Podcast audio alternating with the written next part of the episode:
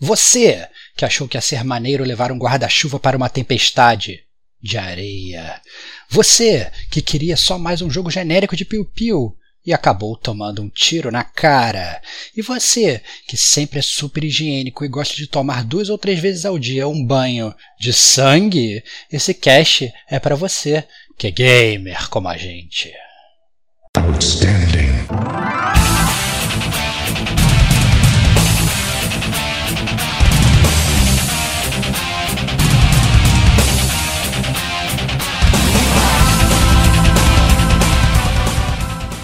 Rodrigo e Estevão. É um jogo de guerra que é muito melhor que filme de guerra, cara.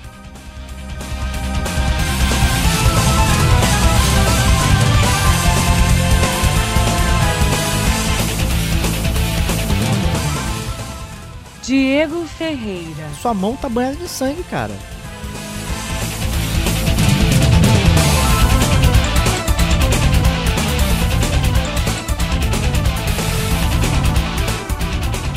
Este é o gamer como a gente.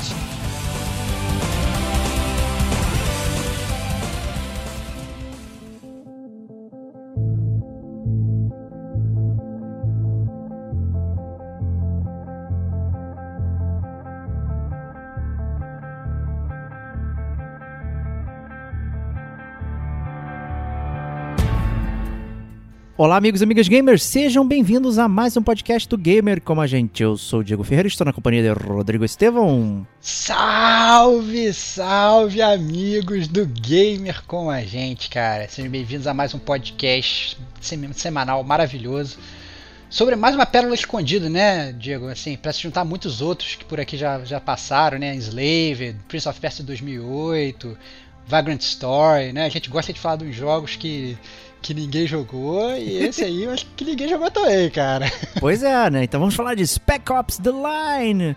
É, e na V que você falou aí, engraçado, eu acrescento o Infamous também, foram todos sucessos de bilheteria aqui no Game com a gente. Ainda que a gente tenha essa impressão de que pouca gente jogou ou conversou sobre, né? Teve uma grande demanda então espero que Spec Ops né, também seja assim pra galera. É um jogo que estávamos prometendo há muito tempo, né, Stevox? Exatamente, cara. A gente já falou várias vezes é, aqui no Gamer Como a Gente desse jogo. Era um daqueles. A, a, gente, antes da gente começar o Gamer Como a Gente, né, há, sei lá, mais de 5 anos atrás, é, a gente fez uma lista de jogos que a gente gostaria de falar. E por incrível que pareça, passaram-se anos e tem jogos que estão nessa lista que a gente ainda não falou. É, pois é. E o Spec Ops era, era um desses jogos, né, cara? Então é, é bom, na verdade voltar aí a, a, essa, essa pauta fria, esses jogos esquecidos e falar um pouco desses, de, dessas paradas que é, é, que tá, cara. Esse jogo é até assim, pra galera que quiser jogar agora, né? A não sei que vai jogar no computador, vai ter talvez um pouco mais de dificuldade. Né? É, pois é. é infelizmente aí, né? Talvez para quem usuários de PlayStation, né, se você não possuir o PlayStation 3, né, então provavelmente você vai ficar com, né, não vai conseguir jogar, vai ter que abordar o computador. Ou se você tiver um Xbox, né, você consegue pegar o jogo lá e na, na, na lojinha e jogar em qualquer console é verdade, que você verdade. tiver da, é verdade. da família. O Xbox tem né? essas maravilhas, né, cara? É verdade. Então isso aí. Parabéns, aqui... pra, parabéns pra Microsoft, cara. Microsoft. Microsoft, cara. Muito bom. Parabéns, parabéns. E como esse é um episódio de resenha, né? Vamos falar tudo sobre o jogo, né? e esse é um, é um é um aviso muito importante, né? Que, que Spec Ops ele é né, praticamente todo spoiler, então, é, então quem não quiser ouvir, né, vai ter que sofrer um pouquinho aí, vai ouvir só esse iníciozinho. E quem quiser participar da discussão está muito convidado para adentrar a zona de spoilers que vai acontecer lá depois, né? Que a gente vai falar bastante é. aqui, né? É, esse início vocês podem escutar tranquilos, né? A gente vai utilizar aquele esquema clássico do gamer como a gente. É, o editor vai botar aí a, a zona de spoilers, então quem não tiver jogado o jogo, quem não quiser spoilerizar, pode conseguir pular para o final depois para as notas. Mas obviamente a gente vai ter uma discussão boa na zona de spoilers, porque como a gente falou, o Diego, é um jogo muito baseado no roteiro. Né? E aí, para começar, então vamos é, fazer uma introdução talvez um pouco peculiar, que vamos falar um pouquinho de jogos de guerra, de forma geral. Né? E no ano de 2012, que foi o ano do lançamento aí do Spec Ops, é, era um ano que já tinha uma multitude de, de jogos lá florescendo. Né? O Call of Duty Modern Warfare ele né, trouxe de volta é, aos olhos da galera, jogos de guerra, tiro, tirozinho e tal. E então começou a ter uma proliferação, né, entre muitos jogos assim, até poucos se destacavam. É, eu lembro de um que eu curtia muito na época, era o Brothers in Arms. Brothers É. in Arms, cara, era maneiro. Que era, tinha uma, tinha uma, uma squad based, você dava ordem, era bem tático, ele, você não podia sair correndo dando tiro e tal. Tinha uma historinha legal da Segunda Guerra, era, eu, eu curtia bastante. Né? Tinha o cinematográfico Call of Duty também, né? aquela coisa né, de você ter cenas pomposas, tiros e não sei o que. Então, a guerra ela é retratada de várias formas é, diferentes. É. Eu, eu, na verdade, pra ser bem sincero, Diego, eu, eu, eu tenho, não sei porquê, isso é uma coisa que eu tenho, na verdade, uma certo de preconceito com jogos de videogame de guerra, porque eu sempre acho que é mais jogo de piu-piu, mais jogo de tiroteio só, e eles focam pouco a história. Acaba que, na verdade, os jogos de, de guerra, né, os jogos de videogame de guerra que eu mais gosto, eles acabam que não são jogos de tiroteio. Então, por exemplo, o This War of Mine, né, que a gente já gravou aqui um podcast, podcast número 28 do Gamer Como a Gente, é um puta jogo de guerra, mas que não é um jogo de guerra tradicional, né? É, É, exato. Você, não, você, não atira, você não atira nada, né? Pelo contrário, né? Você tá ilhado sem poder sair de casa. Né, e não é um jogo sobre isso. Né? A gente tem um outro jogo aqui no Gamer com a gente que a gente já falou também algumas vezes, tem resenha lá dos primórdios do Gamer como a gente, é o Valiant Hearts, Verdade. né? Que ele é que ele é um jogo de guerra, mas ele também não é um jogo de guerra de tiro, né? Ninguém vai falar. É engraçado você como, como categorizar os jogos, né? Você botar um Valiant Hearts na mesma categoria de um Call of Duty, apesar de serem jogos né, completamente diferentes, mas essa é verdade, né? São dois jogos de, de guerra, né?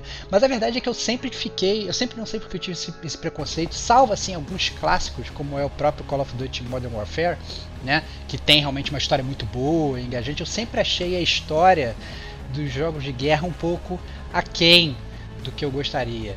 Né? Eu sempre acho que falta um pouco coisas que a gente às vezes vê em outros jogos. Né? Eu sempre senti muita falta e isso é coisa que a gente às vezes até cobra aqui no Gamer como a gente. Sai um Battlefield, sai um modo história, a gente tenta, tenta resenhar, tenta falar, tenta ver, porque a gente gosta disso aqui no Gamer como a gente. Né? Mas eu, eu acabo sendo um, um grande crítico. Quando fala assim, ah, o jogo é de guerra, eu já fico com os dois pés atrás né? E esperando o que, que vai vir. E isso não ocorre, por incrível que pareça comigo, com filme, cara. É, filme de guerra, eu eu amo e sou completamente apaixonado. Então, sei lá, Apocalypse Now, é, a série Band of Brothers, que é tipo, porra, maravilhosa.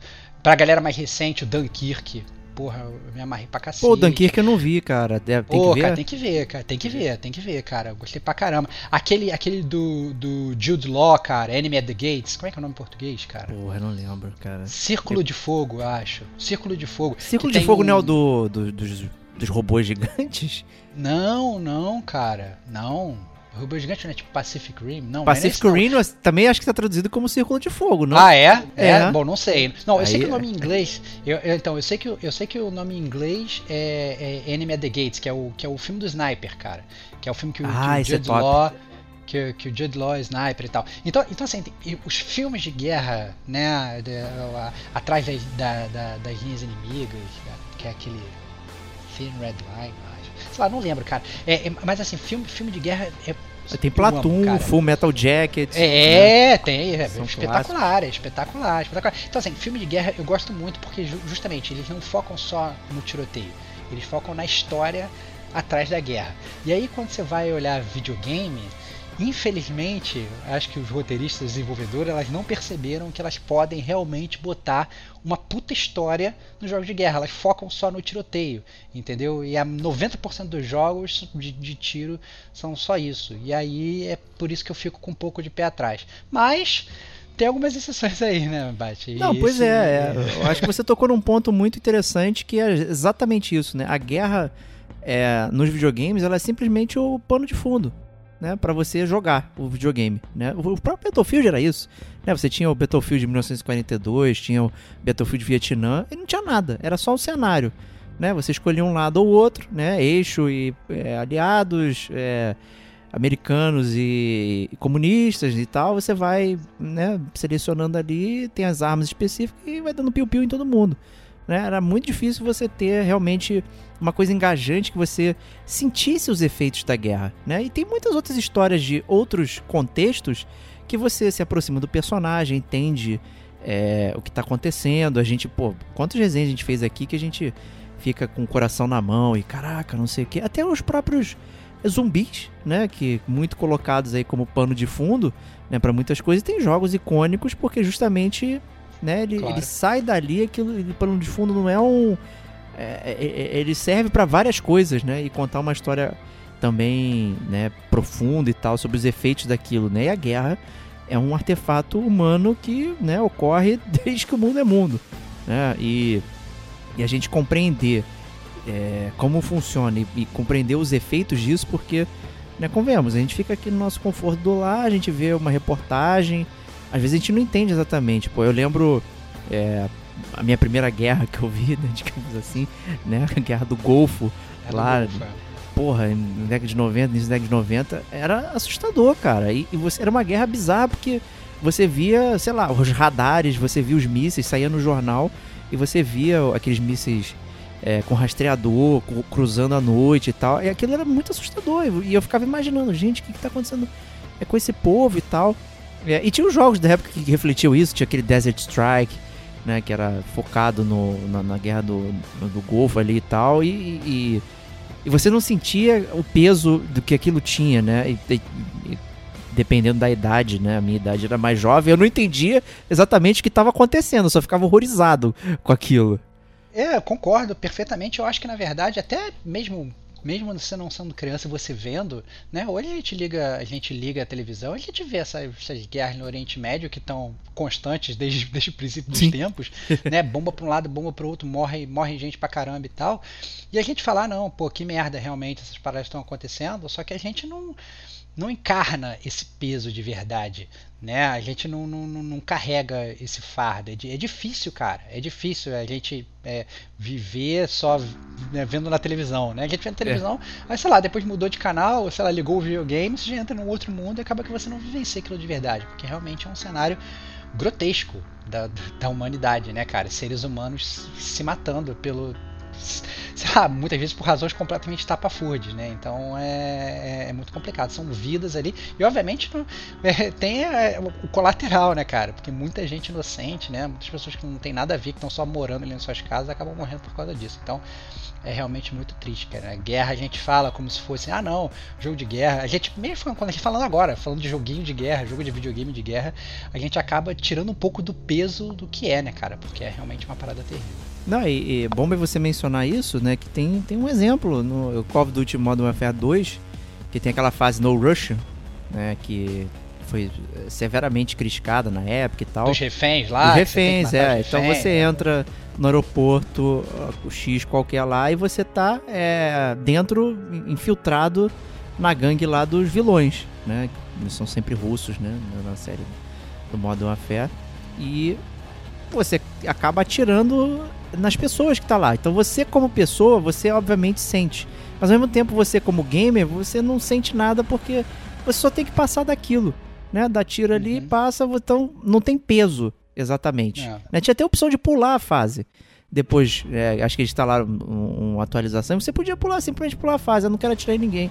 E aí você pulava, mas não tinha peso nenhum pra você como jogador ali de fato. Né? Ele era só mais uma questão de ponto. Porque, apesar de cinematográfico, modo a fé e tudo mais, ele não. é, em primeira pessoa, que é muito comum também em jogos de Uhum. guerra, você não se sentia realmente naqueles pés ali, né? Personificando. Não carregar. O roteiro não te levava a, a ter o peso daquilo que você estava realmente fazendo. Né? É, isso vai, vai- muito no tom com, com a escolha do roteiro, né? É aquele negócio, o roteiro bem feito, às vezes ele coloca você pra fazer uma parada boba e você sente um peso absurdo nas costas, né? E às vezes um, um roteiro ruim, ele te faz, na verdade, fazer uma parada que na vida real seria terrível, mas você não sente nada como game, Pois é. o roteiro é uma bosta, né? Então é um pouco complicado isso. É, e, e trazendo uma história relativamente atual aí, tem aquele jogo Six Days em Fallujah, aí, Seis Dias em Fallujah, que seria sobre a, a guerra lá do Iraque e tal, especificamente esse evento aí que aconteceu em Fallujah ali. É, o jogo já tem bastante tempo, ele seria publicado pela Konami, a Konami amarelou, né, mas eu acho que ela amarelou porque preferia fazer patinco, né, não dava fazer patinco de guerra, né, então é, cancelaram lá a produção do. E ele recentemente voltou. É, com vários comentários e tal, e era para dar uma expectativa realista realmente de como, como foi lá esse confronto é, com os americanos e como ficaram os, os, os, locais lá no Iraque e tudo mais. É, e ainda assim, o, o, um dos produtores ou escritor, agora não lembro, me falha a memória, falou que não era um jogo político, né? Eles não estavam intencionados com isso, não sei o quê. E a galera caiu, caiu no pau, falou, tipo, pô, a guerra não é, não é tipo, as pessoas bateram o carro no meio da rua, né, e vão tirar a satisfação. A guerra é um ato político, cara. É, e, e, e realmente tinha um motivo para aquilo ali. Aí depois ele veio a se retratar, acho quase um mês depois, foi tipo duas semanas atrás, falando que não, gente, ó, porra, a gente teve uma pesquisa extensiva, eles entrevistaram é, soldados que estavam com aquele pós-traumático lá, PTSD, é, né, estresse pós-traumático, disorder, falou com sobreviventes do, da guerra lá, local, ira, iraquianos e tal, é, e, pô, tem um tratamento respeitoso ali. Eu não sei como é que isso vai se traduzir no jogo. Se vai ser um piu-piu, se você vai sentir e tal, como é que vai ser. Aí depois o cara veio à tona falando, pô, gente, a gente fez uma pesquisa, a gente conversou é, com pessoas de ambos os lados, a gente tentou entender é, como tá acontecendo e tentar traduzir isso para dentro do jogo. Né? Então, provavelmente não vai ser um jogo né, para chegar e, pô, vamos rolar um multiplayer aí, né, rolar com os iraquianos contra americanos ali dando piu-piu e tal, eu acho que não é um jogo para isso. Eu acho que quando as pessoas às vezes até pensam em FPS, em jogo de guerra, elas já imaginam que esse tipo de coisa tem que acontecer, né, tem que ter esse esse lado a lado ali contra e tal. E talvez a gente só tem que contar uma história, uma história que aconteceu e uma história que talvez muitas pessoas nem tenham noção, né? A maioria não tem noção de como é, foi de fato. Né? Ela vira o American Sniper e acha que é aquilo que é o que aconteceu e tá tudo certo. É o Bradley Cooper, né? E tipo, porra, é. cara. não é bem assim, gente. Né? Pois é. É, assim, o, que eu acho, o que eu acho engraçado assim, é que então a gente já está acostumado a ver, na verdade, milhões de jogos na verdade, de guerra. O que não falta é jogo de guerra. Né? Se você botar, sei lá, War Games no, no, Google, você vai ter um milhão de jogos de guerra. E vai ter aquele filme Mas... War Games também. É possível, você acha filme War Games. War Games. É, mas, mas a verdade é que em 2012 né, é, lançou esse jogo que é o jogo do podcast, né, que é o Spec Ops The Line. E ele foi um grande fracasso comercial retumbante. de vendas. É, foi um fracasso retumbante, né? Ele foi desenvolvido por um estúdio alemão muito pequeno, o Jaeger Development, né? E foi publicado pela 2K Games, né? Na época ele saiu para PS3, para Xbox 360 e para Windows, né? Inclusive ele foi ele, ele foi lançado já com a galera planejando uma sequência mas ele foi um, um, como por conta do fracasso retumbante, essa sequência inclusive foi cancelada, né? E aí só que aí, né, passaram alguns alguns anos aí, passou algum tempo, alguns games espertos, né, foram lá na lixeira, descobriram o, o, o jogo lá no Garbage Bin e aí é, é ele, esse jogo, inclusive, ele passou a ter um certo praise da comunidade gamer, né? Hoje você vê várias pessoas discutindo sobre o jogo no YouTube, mandando você jogar esse jogo resgatar esse jogo e tal. Então, o, o Spec Ops ele tem uma história muito incomum, né? Porque ao contrário, né, disso exatamente que você está falando, né, Diego, ele, ele acaba sendo bem carregado no, no roteiro e acaba sendo bem carregado em escolha, esse tipo de coisa. Né? Não, é interessante. Primeiro porque a série já era longeva, né? Então ela já existia, estava morta e, e, do nada o pessoal resolveu, né? Vamos, vamos ver o que vai acontecer aqui e tal. E a 2K que bancou é, publicar o jogo. É, ele é o décimo título da franquia. É, e ele é, seria, como o Stevox falou, uma espécie de reboot para facilitar. A partir daqui a gente vai é, continuar esse tema. Mas a própria história e tudo mais, ele leva tipo Cara, isso aqui é tipo um livro de um autor só. Você tem que ler aquilo ali e ficar impactado. É. E é isso aí, meu. Né, não, é. tem, não tem firula. Agora, você falou de Bargain Bin, né? Da lixeira gamer. Eu já discordo, eu peguei ele no, no lançamento. Né? Não, concordo, não, concordo. Não, tô falando a maior parte das pessoas, é. né? É, eu sei que você pegou ele no lançamento, né? Você, na verdade, tava no hype para esse jogo. Eu lembro perfeitamente, nessa época a gente trabalhava junto. E você ficou literalmente semanas falando: não, esse jogo vai ser foda, esse jogo vai ser foda. Eu falei: caraca, mas como vai ser foda, cara? Um jogo genérico, genérico tal, de guerra, jogo de guerra. Olha, eu cheio de preconceito, jogo de guerra, Já cara. foi no preconceito, hein? Pô, preconceito, cara. Pra mim, não, tô fora desse jogo, não vou pegar nem ferrando e tal. Tava no preconceito total. E Diego Batista Ferreira tava lá, não, cara, tô sentindo que esse jogo vai ser bom.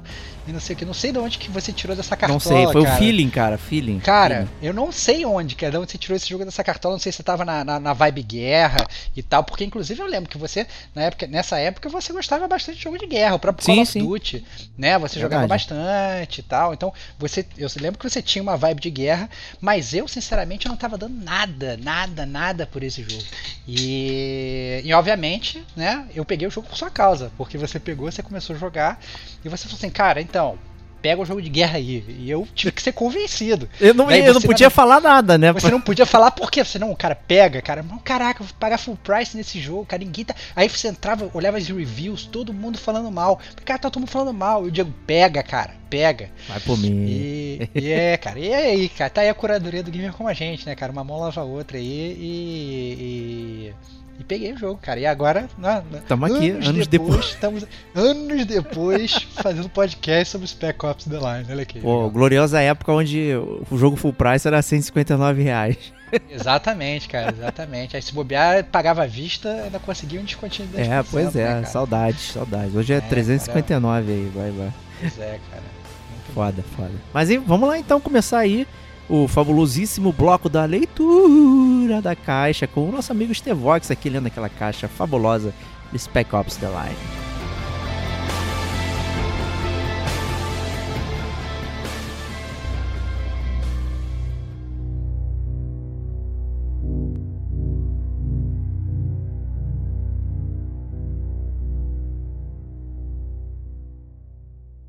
Então, galera, é... tem- antes de tudo, como o Diego já falou, vocês podem escutar tudo que eu vou falar aqui de boa. Não vai ter nenhum spoiler, minor spoiler, né? O spoiler de verdade vai ser dado só lá na zona de spoilers. Só que a, a caixa do Spec Ops The Line, ela não pode ser simplesmente jogada e lida, né? Você tem que dar um pouco do background da história, senão vocês vão achar que é, um, que é uma história merda de um jogo de guerra, como a gente estava falando. Sacanagem. Então, então tem que dar um pouco de, de, de background da história, né? Mas tudo que eu vou falar aqui, ele é, é, ele ocorre literalmente no- na- nas cenas iniciais do jogo, na- nas CGs, entre aspas, né? É, na- do jogo logo no início, né? O Spec Ops The Line, eles passam em Dubai, né? Mas não na Dubai que vocês conhecem de hoje, né? Aquela meca da, da riqueza árabe, né? É, é, Dubai no jogo, seis meses, seis meses antes do, do início do jogo, na verdade, Dubai é completamente destruída por diversas tempestades de areia. Né? Todos os políticos, todos os grandes magnatas fogem de Dubai. Enquanto isso, o coronel John Conrad, que ele é líder do, do 33º eh, Batalhão de Infantaria dos Estados Unidos, ele está voltando ao Afeganistão com seus comandados e ele é pego né, por, essa, por uma dessas tempestades de areia. Né? E, e aí, indo contra as ordens dos Estados Unidos, né, o batalhão deserta e resolve ficar em Dubai né, para ajudar ali os sobreviventes refugiados que estão que meio que se ferrando ali. Né? Nesse meio tempo, todas as, as comunicações com Dubai são cortadas por conta dessas tempestades de areia, todas as estradas são bloqueadas, né? E a cidade é declarada em terra de ninguém, né? Você não tem mais governo, você não tem mais nada. Entretanto, a CIA ela consegue descobrir que, que esse terceiro, é, 33º Batalhão, ele inclusive se rebelou contra o próprio Conrad, né? E inclusive estão atacando civis e tal. Então tá uma situação meio caótica lá na cidade de Dubai. Né? É, e a CIA inclusive consegue interceptar uma chamada de rádio do Conrad dizendo ali que falhou na tentativa de evacuar a cidade. E é aí, né, com todo esse pano de fundo, que você, player, entra. Né? O governo dos Estados Unidos ele reúne uma equipe de três soldados, né? porque é sempre assim, né? Né, Nunca os Estados Unidos, milhões, exército gigantesco. Não, não, vamos levar só um grupinho pequeno. A lá, a lá Metal Gear, né? Pois Então, é. assim, é, o governo dos Estados Unidos, super poderoso, ele reúne uma equipe de três soldados Delta, né, super sinistros, para fazer uma missão de reconhecimento. Né? Você controla o capitão Martin Walker, que quem faz a voz dele, inclusive, é o Nolan North. Né? Nolan North, né, super em voga nessa época, fez a, a voz do, do- do Drake no, no Uncharted, fez a voz do Desmond Miles no Assassin's Creed, né? Então tá aí um puta, puta cachezão, né, pro Martin Walker, né? E ele junto com o primeiro tenente Afonso Adams e o sargento John Lugo, é, tem, vocês vão ter que entrar em Dubai, confirmar se existem ou não sobreviventes e organizar uma extração aí se vocês puderem. Né? Esse é o pano de fundo do, do, do Spec Ops. Pano de fundo sinistro, meu. Porque a primeira vez que eu entrei ali, adentrei Dubai e tal, é, essa sensação de terra de ninguém ela é muito visceral, maluco. É, Visceral. é, você vê, cara, é, eu acho que me senti muito bem num, num- num lugar que tá destruído pela guerra e como se eu estivesse passeando ali. E, meu Deus, cara, olha que bosta. Você via é, refugiados, você via os insurgentes, pessoas circulando, você via pichações com coisas escritas e tal, e a pessoa, aí você não sabia quem tá tentando recuperar a cidade, quem tá tentando sobreviver, quem tá, sabe? E, e- é muito inóspito. Pô, chegam três caras super armados, não sei o quê, mas ao mesmo tempo eles não são nada, né? Eles, eles são contra uma cidade inteira, né? E que não, não necessariamente são pessoas contra ele, mas a própria cidade, né? E o próprio tempo. né? Então eu acho esse cenário muito foda de chegar ali, cara. Não, fodíssimo, fodíssimo. Na verdade, todo essa, esse negócio de. A, a gente tá muito acostumado nesses jogos todos a ver essas guerras ou em floresta, né? Você vai pra guerra do Vietnã, tá? A galera lá no Sim. meio da floresta, no meio do pântano e tal, não sei o quê. Ou então um cenário muito urbano, né? Você tá acostumado a entrar na, na- na- nos prédios e tudo e tal. E óbvio que à medida que o jogo vai prosseguindo, você acaba tendo isso também, né? Que a gente falando um pouco do mundo de, de, de Spec Ops lá, né? Você tem, obviamente, esse cenário urbano, porque bem ou mal era uma, uma Dubai que era uma Dubai rica e agora não é, é- não é mais, então você chega a ver aqueles prédios que agora estão completamente destruídos pela tempestade de areia, mas você tem muita é, guerra no deserto mesmo, né? Então, é tipo, sei lá, uns aviões caídos no deserto e você vai entrando e vai vendo o que está acontecendo ali, né? Que obviamente o avião ele caiu por conta da tempestade de areia e tal. Então você tem todo uma- um cenário de guerra no meio da areia, né? Tipo, guerra na praia, só que obviamente não tem água, né? Você tem essa, essa, essa, questão de, de- de- da areia que é, que, que é muito assim incomum para a época, né? Eu não estava não tava muito acostumado, é, mas foi assim uma, uma mudança de cenário que obviamente foi, foi muito legal. Não, foi bem, bem, bem interessante mesmo. Isso que você falou. Pô, a gente teve até cenário no Rio, né? Rio de Janeiro, né? No Modern. Warfare 2 e tal. é, toda aquela coisa ali. Né? O cenário urbano sempre é tratado de forma tranquila, né? Tipo, é um, só um cara com um fuzil maneiro circulando na cidade normal. E de repente você tem essa cidade realmente destruída por um. não só pelas próprias pessoas que estavam lá, mas também é, por coisas naturais, né? Tempestade de areia, né? Aí você tem, obviamente, avalanche por conta da areia e tal, e não sei o que. E, e aí toda aquela mistura é um cenário apocalíptico bizarro, né? E você se É. sente realmente oprimido, né? Pra circular em certos lugares. Que é engraçado que é um cenário apocalíptico, assim, quando a gente fala assim cenário apocalíptico, a gente está muito acostumado a ver coisas num futuro extremo, Sim. né? Ou sei lá, sei lá, o apocalipse zumbi, com as paradas que não são nada reais, né? Mas se você for parar pra pensar, tempestade de areia é uma coisa muito comum, existe e, e- e realmente pode existir isso, né? Uma tempestade de areia que, que, que, que coisa, cara. Desculpa, eu já fui pro Catar e eu venci a tempestade de areia. Olha aí, cara. E- Então, assim, cara, é, é uma parada que é, na época do Spec Ops eu não, não, não, não tinha, não tinha vivenciado, né? Mas são coisas muito reais e muito críveis, né? Você consegue entender que aquilo realmente pode acontecer, né? Então é, é muito próximo, obviamente, não. Mais uma vez, a máximo de proximidade que você pode chegar de uma guerra.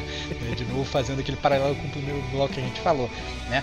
Mas não é muito fora da caixinha né, do que a gente está acostumado. A gente vai ver, ah não, um jogo apocalíptico com tudo destruído e tal, não sei o que. A gente pensa, sei lá, no próprio Enslaved que a gente falou e tal, com a, com a sei lá, com a, com a natureza entrando nos prédios e tal, mas lá não, é areia, são dunas e dunas de areia entrando nos prédios e tal. A gente não está muito acostumado a ver isso. É muito legal. Né? E O, o Slaved era surreal, né, Stevox, né? Desculpa até te interromper. É, é, e não, é pode falar, surrealista, né? E aí você tem, no caso, uma- um cenário que é completamente plausível, é, contemporâneo. É, e, cara, tem um cara com, sei lá, uma faz, não sei o que lá, aquelas armas americanas, e ele não pode fazer nada contra a areia, né? falar. Você tá realmente impotente, né? Você chega com arma, com não sei o que, e você não, não tem nada pra fazer, maluco. É uma missão realmente bizarra pra se realizar.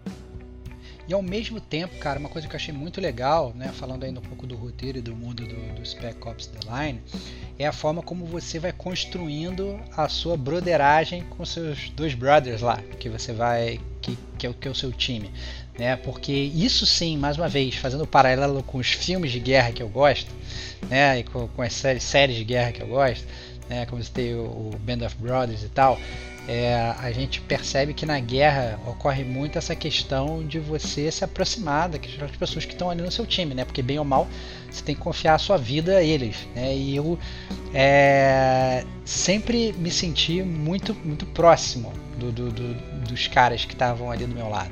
Né? Isso eu achei uma construção de roteiro. Na verdade, que, que, é muito legal, assim, porque você não tem uma construção de roteiro, de personalidade muito grande dos, seus, personagens que estão ali do seu lado. Entendeu? O jogo não é sobre eles, mas eles são os caras que estão, né? Guarding your back ali, eles são, são os caras que estão te protegendo.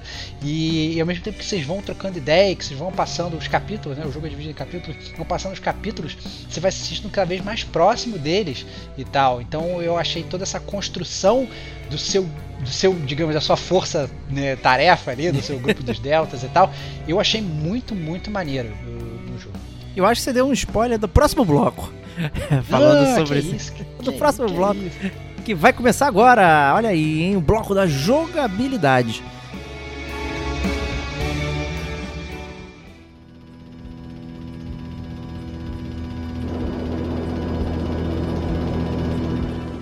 Né? Vamos tirar isso logo de frente. É um jogo tradicional de tiro em terceira pessoa com sistema cover. Você não vai encontrar absolutamente nada de novo ao estar aqui. É, exatamente. Você não vai. Não, eu, eu concordo, assim, é, é um jogo. Esse negócio de cover em terceira pessoa estava muito em voga. Sim. Está muito em voga até hoje, desculpa. É, não, né? é, funciona até hoje, é, né? Funciona até hoje, né? Então, desde, desde Uncharted, Gears of War e tal, não sei o quê. E a verdade é que o Spec Ops, se você pensar só em jogabilidade, ele é um jogo pobre. Né? Muito, ele é um jogo muito. que ele não faz. Ele não faz nada de diferente né? E pelo contrário, o que ele faz não é muito muito bem feito, né? O seu personagem é meio quadradão, você tem que dar uns slides, né, atrás do cover e nunca dá, dá certo do jeito que você quer, você acaba tomando uns pipocos de graça do inimigo e tal. Então, na verdade, o jogo é a, a sua movimentação e o seu tiroteio não é um tiroteio bom caso você venha comparar com outros jogos da época. Né? Inclusive, se você for comparar com os jogos de hoje, né? Então, gamers que. Ah, não, pô, escutei o um podcast de gamer como a gente, me interessei, vou pegar o Spec Ops The Line. Começou a jogar 10 minutos de jogo, nossa, jogabilidade é porcaria. É provável que você ache a jogabilidade é uma porcaria. A jogabilidade ela não é uma jogabilidade que ela não funcionava tão bem lá atrás. E provavelmente hoje ela, ela, ela seja pior ainda. Né? O Gears é... of War 1 já era melhor do que o Spec Ops até, na jogabilidade. Pois é, pois é. Pois é Mais pois suave. É, exatamente.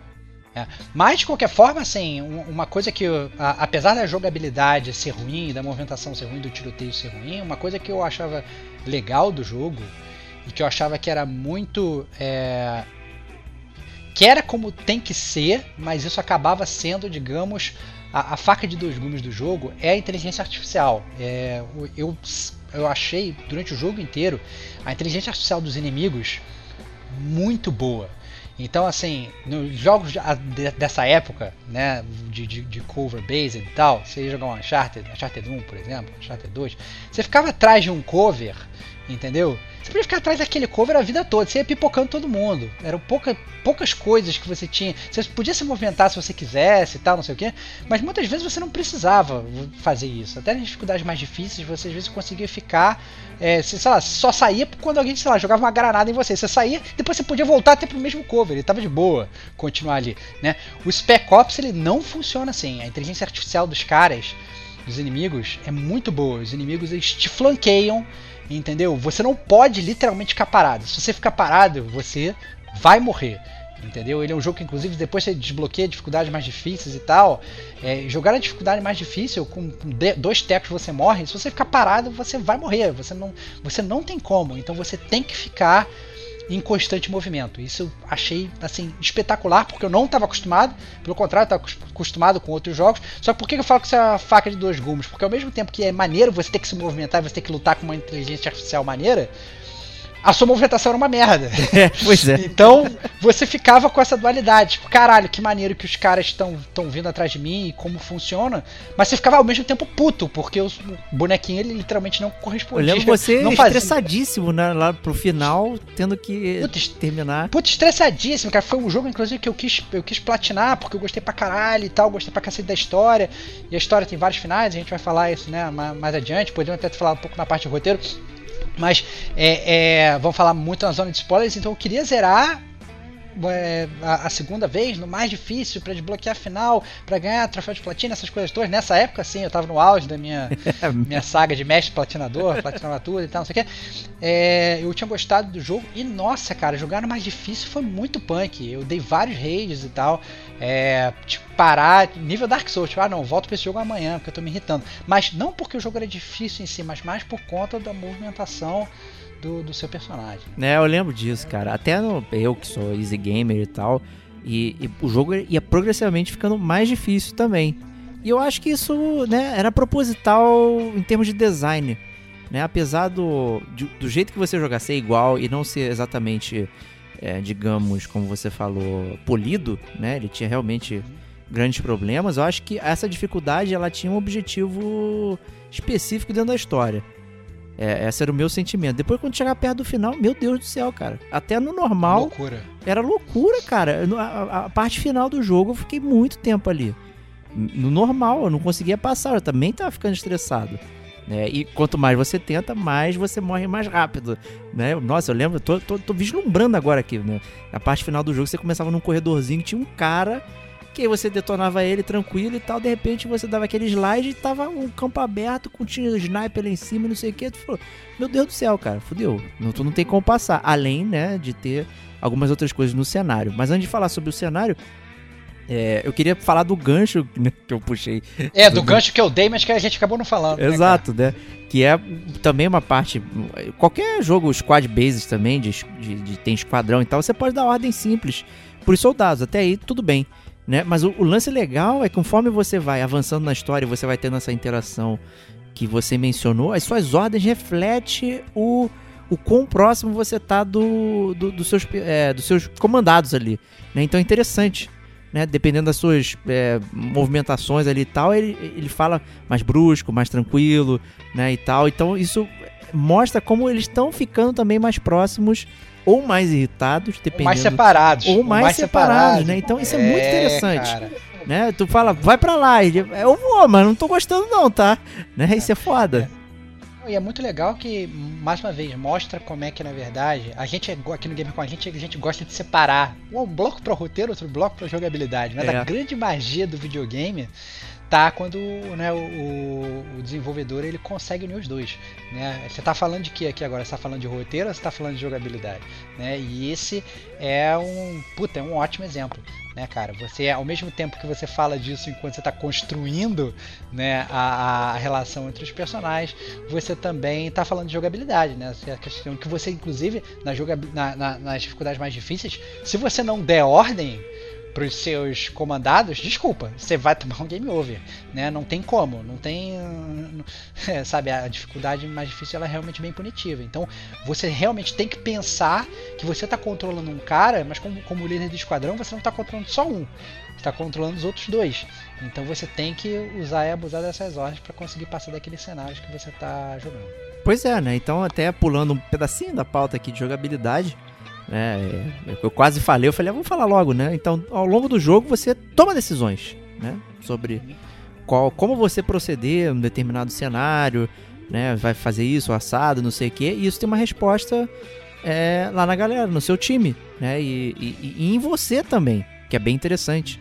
Né? Então, o Walker lá, ele também responde aos eventos que estão acontecendo da forma que é, ele deveria responder, né? Então, se for uma coisa horrenda, ele vai se sentir horrendo e vai transmitir isso também pro, pros, pros, pra equipe, né? Pros comandados e tal. Então, isso é muito interessante como o jogo vai montando essa estrutura de decisões que ele vai tomando. Será que são decisões realmente, né? Ou é simplesmente consequências de, de vários atos, né? Travestidas de, de decisões.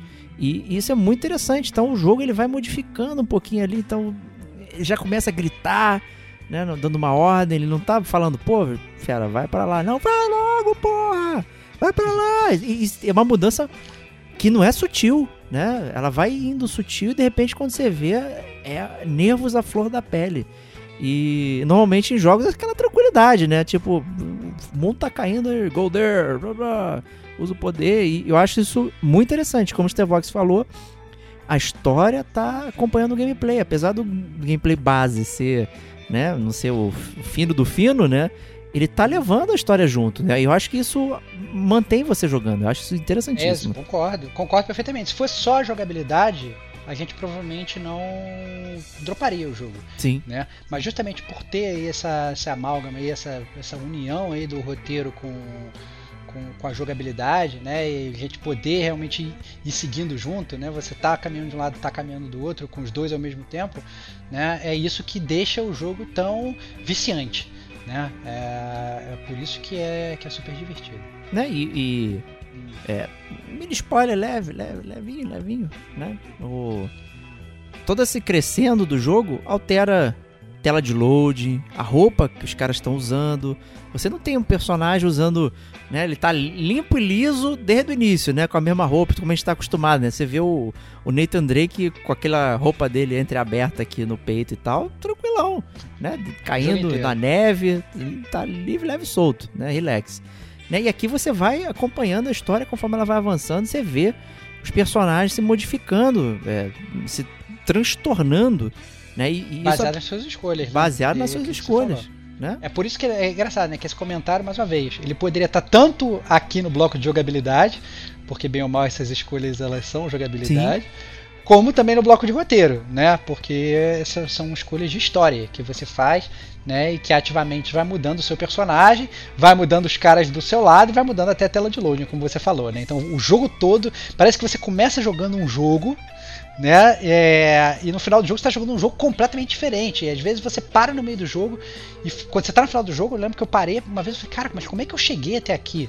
Né? Que jornada maluca foi essa? Porque se você tira uma foto do jogo no início do jogo, tira uma foto do jogo no final do jogo, parece até às vezes são jogos completamente diferentes. É, né? pois Muito é. Louco. Como é que é? Só que você só percebe à medida que você vai fazendo essa jornada, né? Só quando você vai chegar no final da jornada você fala, caraca, é verdade, eu já passei por isso tudo, né? Muito maneiro. Até a tela de título modifica, né? Conforme você vai avançando é e, e, liberando os capítulos e tal, e tu. E é muito sutil, devagarinho, cada pontinho, cada pontinho. De repente, quando você libera, tá no último capítulo, fala: Caraca, maluco, eu põe o jogo, ele não era assim, não, ele tava com outra cara. Né? Isso é fantástico, é muito. É, é muito finesse, eu diria. É. É, exatamente. E para voltar atrás um pouco na pauta, né, voltando até aquele pulo que você deu, né, umas casinhas para trás, né, é, eu sobre os cenários do jogo, né, e como esses cenários eles influenciam é, na jogabilidade, né. Isso eu achei que também era muito diferente do que a gente está acostumado, né? Você jogar um Uncharted lá atrás, cara, o cenário é aquilo ali, o máximo podia escalar o negócio e tudo, mas o cenário ele não participava ativamente do combate. Né? No, no, no Spec Ops The Line, às vezes eu sentia que tudo influenciava. Até às vezes assim, você ia mirar. O cara tava lá longe, o sniper lá longe.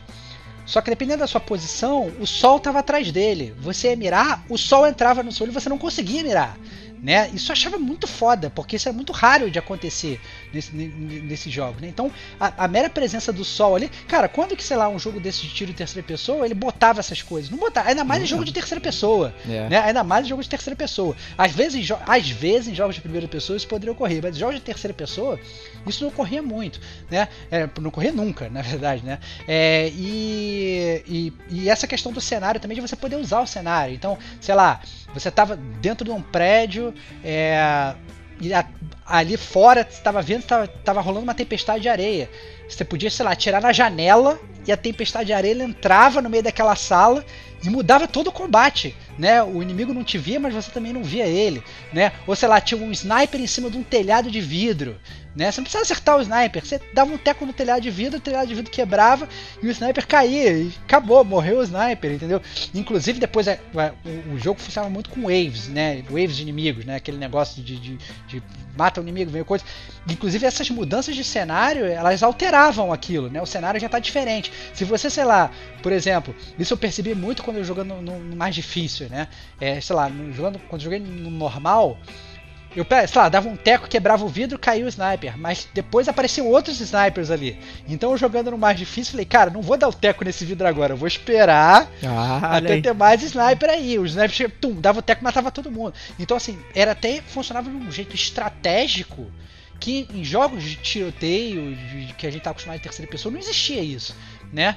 É, então, ao mesmo tempo que você tinha que lidar com a inteligência artificial, você podia usar o cenário para te ajudar. Ou seja, do caralho, ao mesmo tempo que a jogabilidade ela era ruim, né, de movimentação e de mira e tal, ela não era tão boa, você tinha essa parte de, de, de- mecânica de cenário, de mecânica de guerra, inclusive, que funciona, né? Aquele negócio, você tá numa guerra de verdade, cara, desculpa, você não precisa ficar dando headshot no teu inimigo pra é. matar ele. Ninguém precisa, desculpa, né? Headshot é preciosismo. Você quer essa. Derruba o prédio onde ele tá, cara, entendeu? Derruba o vidro lá onde ele tá, mata ele, entendeu? Para o negócio funcionar. Então, isso eu achava que era muito crível do jogo, divertidíssimo. Não, é, e você ainda brincava com areia, né? Então, obviamente, muitos cenários tinham areia. Você jogava granada na areia, aí podia soterrar um inimigo, podia abrir um espação e você né, criava um, um outro lugar para você poder correr, se esconder e, e- e fugir dos inimigos. Então, tinha toda essa questão da manipulação aí. Tinha, obviamente, tempestade de areias leves, né? Então você ficava num cenário que tava né, sobreposto e você não conseguia enxergar bem, nem os seus inimigos enxergavam, nem você também. Então, assim, o, o, o- o perigo natural, ele era interessante, né? E é uma pena, né, que, que o- a jogabilidade não tinha essa, essa polidez toda, né? E talvez, eu continuo mantendo que eu acho que era de propósito, tá? Porque você tá naquela época ali e, e não seguir certas coisas, né? Eu acho que É, é, é- tá- faz parte da mensagem do jogo, É, eu diria. entendo o que você tá falando, mas ser ruim de propósito é meio foda, né, É. cara? Você querer mirar e acertar e não funcionar, e o seu personagem ele correr estranho, todo mundo correndo direitinho, seu personagem tudo correndo estranho, é meio zoado, né? Você é um delta fudido. Cara, você é, o- é, é você foi escolhido nos Estados Unidos pra ser um time de três pra matar todo mundo, e sabe? Bom, mas tudo bem, eu entendo o que você tá falando. Né? Não mais spoiler. Eu entendo o que você tá falando, mas, mas eu achava que era, que era ruim. Outra coisa legal que eu acho é importante falar, né? Nem tava na pauta aqui, mas eu lembrei agora. É, é sobre a duração do jogo, cara. Eu acho que também fazendo comparativo com esses jogos, né? A gente tava muito acostumado a ver jogos inflados meio que artificialmente. Né? E você via, na verdade, jogos que poderiam ser muito mais curtos com um milhão de capítulos. E, e, cara, não aguento mais e tal. Puta, eu tô no capítulo sei lá, 25, 26, 27, esse jogo não termina. Tá? O Spec Ops, ele poderia até ser inflado por conta da dificuldade, como o Diego falou, né? Às vezes você fica, tem que ficar ali na última fase jogando algumas vezes para você passar. Mas a verdade é que é um, é um jogo relativamente curto, né? Você em 6 horas, 8 horas, 6 horas, É, bem 6, 8 tranquilo. horas, você, você matava o jogo, né? Ele é um jogo que ele não... Ele, inclusive, por ele ter vários finais, ele te instigava a jogar de novo. É, essa era a, a- a questão do replay dele. da- se depois você te- acabava jogando aí as suas, sei lá, 16, 20 horas de jogo, porque você realmente queria jogar de novo, você queria jogar numa jogabilidade mais difícil, mas você não ficava naquele único gameplay, né? é, durante horas ali, né? Que a gente está muito acostumado ali que esses jogos é, que não são de mundo aberto, né? Que esses jogos realmente são um corredor, né? Que o jogo ele te dá a mão. Ele muitas vezes ele acabam sendo jogos que eles acabam sendo inflados artificialmente para você continuar ali jogando. O Spec Ops não tem isso, né? Ele é um jogo super autocontido, conciso. A história é aquela, não tem collectibles, não tem porra nenhuma, né? É, é guerra, você entra lá, joga a tua guerra, 6, 8 horas, terminou sua guerra. Se você quiser voltar para jogar o, o- a- e a história tem um final, se quiser ver outros finais, entra, dá new game e joga de novo. Entendeu? Não tem habilidade que você vai levar, vai carregar New Game Plus, porra nenhuma. Volta atrás e, e joga de novo. Então é muito tradicional, honesto com nós gamers, né? Nada, nada muito dessas coisas novas que a gente tá acostumado. Talvez ele tenha sido desonesto em apenas um ponto, hein, Stevox? E desonesto, talvez, com os desenvolvedores, né? Com a gente, a gente só ignora, né? Mas, Ah. né? Que é o multiplayer, né? Não podia Ah, faltar. Sim, cara.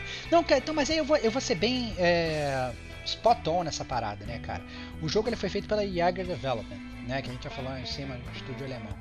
Mas o multiplayer foi feito por um estúdio completamente diferente, cara. O nome é Dark Game Studios.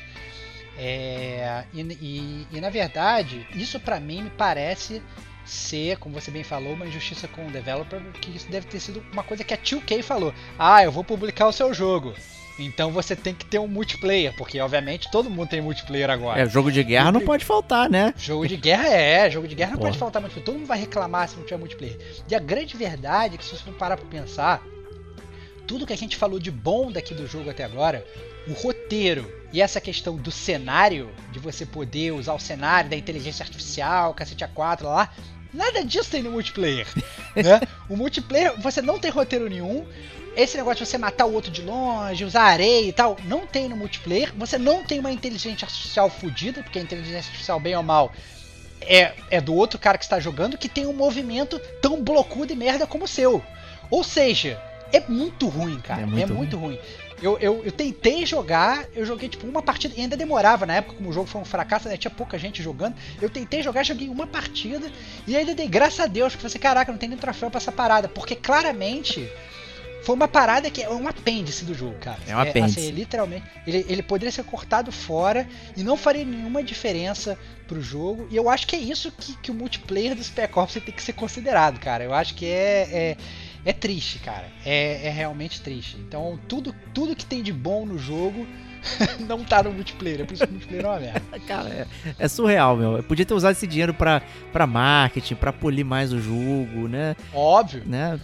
Pô, cedeu a, a pressão do, né, da publicadora, cara. Foda. Eu acho que foi exatamente isso. Eu não sei, assim, obviamente a gente tá cagando regra. A gente não sabe se foi realmente Ah, a isso. gente tá Às vezes, cagando sei regra, lá, não. A gente tá falando a verdade, nua e crua. É, não, não, não, não. Tô falando assim, eu acho que às vezes pode ter sido alguma outra coisa, que não seja só dinheiro. Mas dado o mundo que a gente vive, é bem possível que realmente tenha sido só dinheiro. E a época, Ah, não. né? Era específico. É. Até Tomb Raider, cara, tinha multiplayer. Tomb Raider 2013, um ano depois. Exatamente. Cara, Exatamente. É como você vai lançar um jogo em terceira pessoa, né, sem, sem, sem multiplayer, né? A galera vai, vai acabar reclamando, entendeu? Então, assim, você, você pode pegar até o próprio o Uncharted 2, quando lançou em 2009, né, três anos antes, foi um- o multiplayer foi um hit. Eu, foi do caralho, eu jogava pra caralho o multiplayer do Uncharted 2, né? Então, é, é, três anos depois lança o Spec Ops, eu acho que naturalmente rola uma pressão da indústria, do development, às vezes até dos players. Sim. O cara vem e fala assim, não, mas jogo de guerra eu não vou comprar se não tiver multiplayer. Né? É, é- só que aí, obviamente, o que acontece? Aí o cara compra por causa do multiplayer, porque ele tá acostumado a jogo de guerra, só vou jogar multiplayer. Ele joga o multiplayer, vai direto. Ele não dá nem o game, ele vai direto no multiplayer, ele joga aquele multiplayer horrível e ele faz uma review falando: "Ah, esse jogo é uma merda. Pronto, acabou, tá explicado do que, que o jogo vou falar. é, exato. É. Acontecia muito isso. Ninguém, Eu- Quantas pessoas jogavam a campanha do, do Call of Duty na época? É muito baixo. Exatamente. É. Exatamente. Então você, na verdade, você tem um jogo de guerra que, na verdade, ele não é primeira pessoa, né? Ou seja, aquela galera que gosta de jogo de guerra, ela já fica com, com jogo de guerra de primeira pessoa, ela já fica com um pouco de pé atrás. O cara vai pro multiplayer, o multiplayer é um multiplayer ruim. É, você põe essa receita de bolo, o cara obviamente joga uma hora daquilo ali, não vai ficar desenvolvendo. Ah, desculpa, vou, vou voltar pro meu Call of Duty, vou voltar É pro meu aí. chato, vou voltar pro outro jogo. E pronto, mudou, já era. Já era. Então é isso aí. É, então acho que a gente pode começar aqui a zona de spoilers. né? Então se você sobreviveu aqui, é, todo esse blá blá blá aqui sobre o jogo e tal, ficou aguçou a sua curiosidade. Hum, quero saber mais aqui sobre o que, esses caras estão falando. Então fique conosco aqui. Nosso editor vai colocar a minutagem para aqueles que não terão a coragem de enfrentar aqui a Dubai devastada. né? Eles podem pular diretamente para para as notas, mas se você ficou até aqui quer continuar, seja bem-vindo à Zona de Spoilers.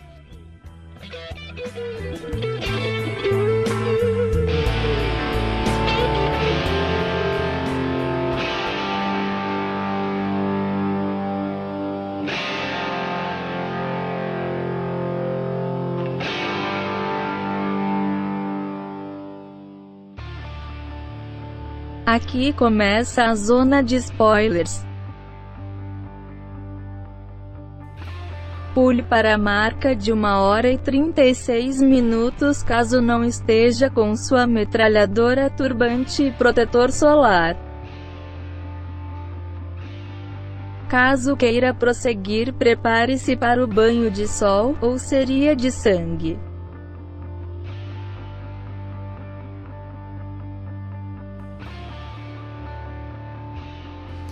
Começando, hein, Stevox? Pô, aí, finalmente, cara, chegamos aqui. Finalmente, cara, finalmente, cara. É um jogo de guerra que, que, que brilha pela história, né, cara? Eu acho que é, já, já, já até antecipando recomendações, né, cara? Eu diria que é, é um jogo de guerra que é muito melhor que filme de guerra, cara. Olha aí! É, é um jogo de guerra que é assim, eu que inclusive no primeiro bloco tava criticando os jogos de guerra e tal, não sei o que fui pego totalmente de calça curta, né? Eu fico muito feliz meu... com isso, cara. É, cara, tem que agradecer você, cara, porque eu não tava dando nada pelo jogo e falei assim, não, tá bom, então vou, vou, vou pegar essa parada, né? E aí peguei o jogo e explodiu completamente a minha cabeça, né? É, se fizesse um filme do, do, do Spec Ops, ia estar tá aí no, meus top de, de, de, jogos de guerra tranquilamente, porque ele é um jogo que brilha justamente por conta da, da trajetória do Walker, né? Esse, esse personagem que é, que é o seu personagem principal e como ele vai, na verdade, como ele, ele, ele mostra que a guerra ela não está só no, no externo, ela tá também no interno, né? É, o que, que vai acontecendo com o seu personagem à medida que ele vai participando de uma guerra, que ele vai matando pessoas, né? Que aquele, que, que aquele sangue ele vai realmente banhando você. Né? Então o que, que vai acontecendo com o seu psicológico, né? E é aí que o, que o Spec Ops brilha, né, Bate? Não, e, e, e, como isso. A gente já falou no gameplay, mas acho que aqui a gente pode ressaltar e como isso afeta, né? Porra, a roupa do Walker muda, a roupa do do, do Lugo, do, do outro cara lá que eu esqueci o nome agora, me falhou.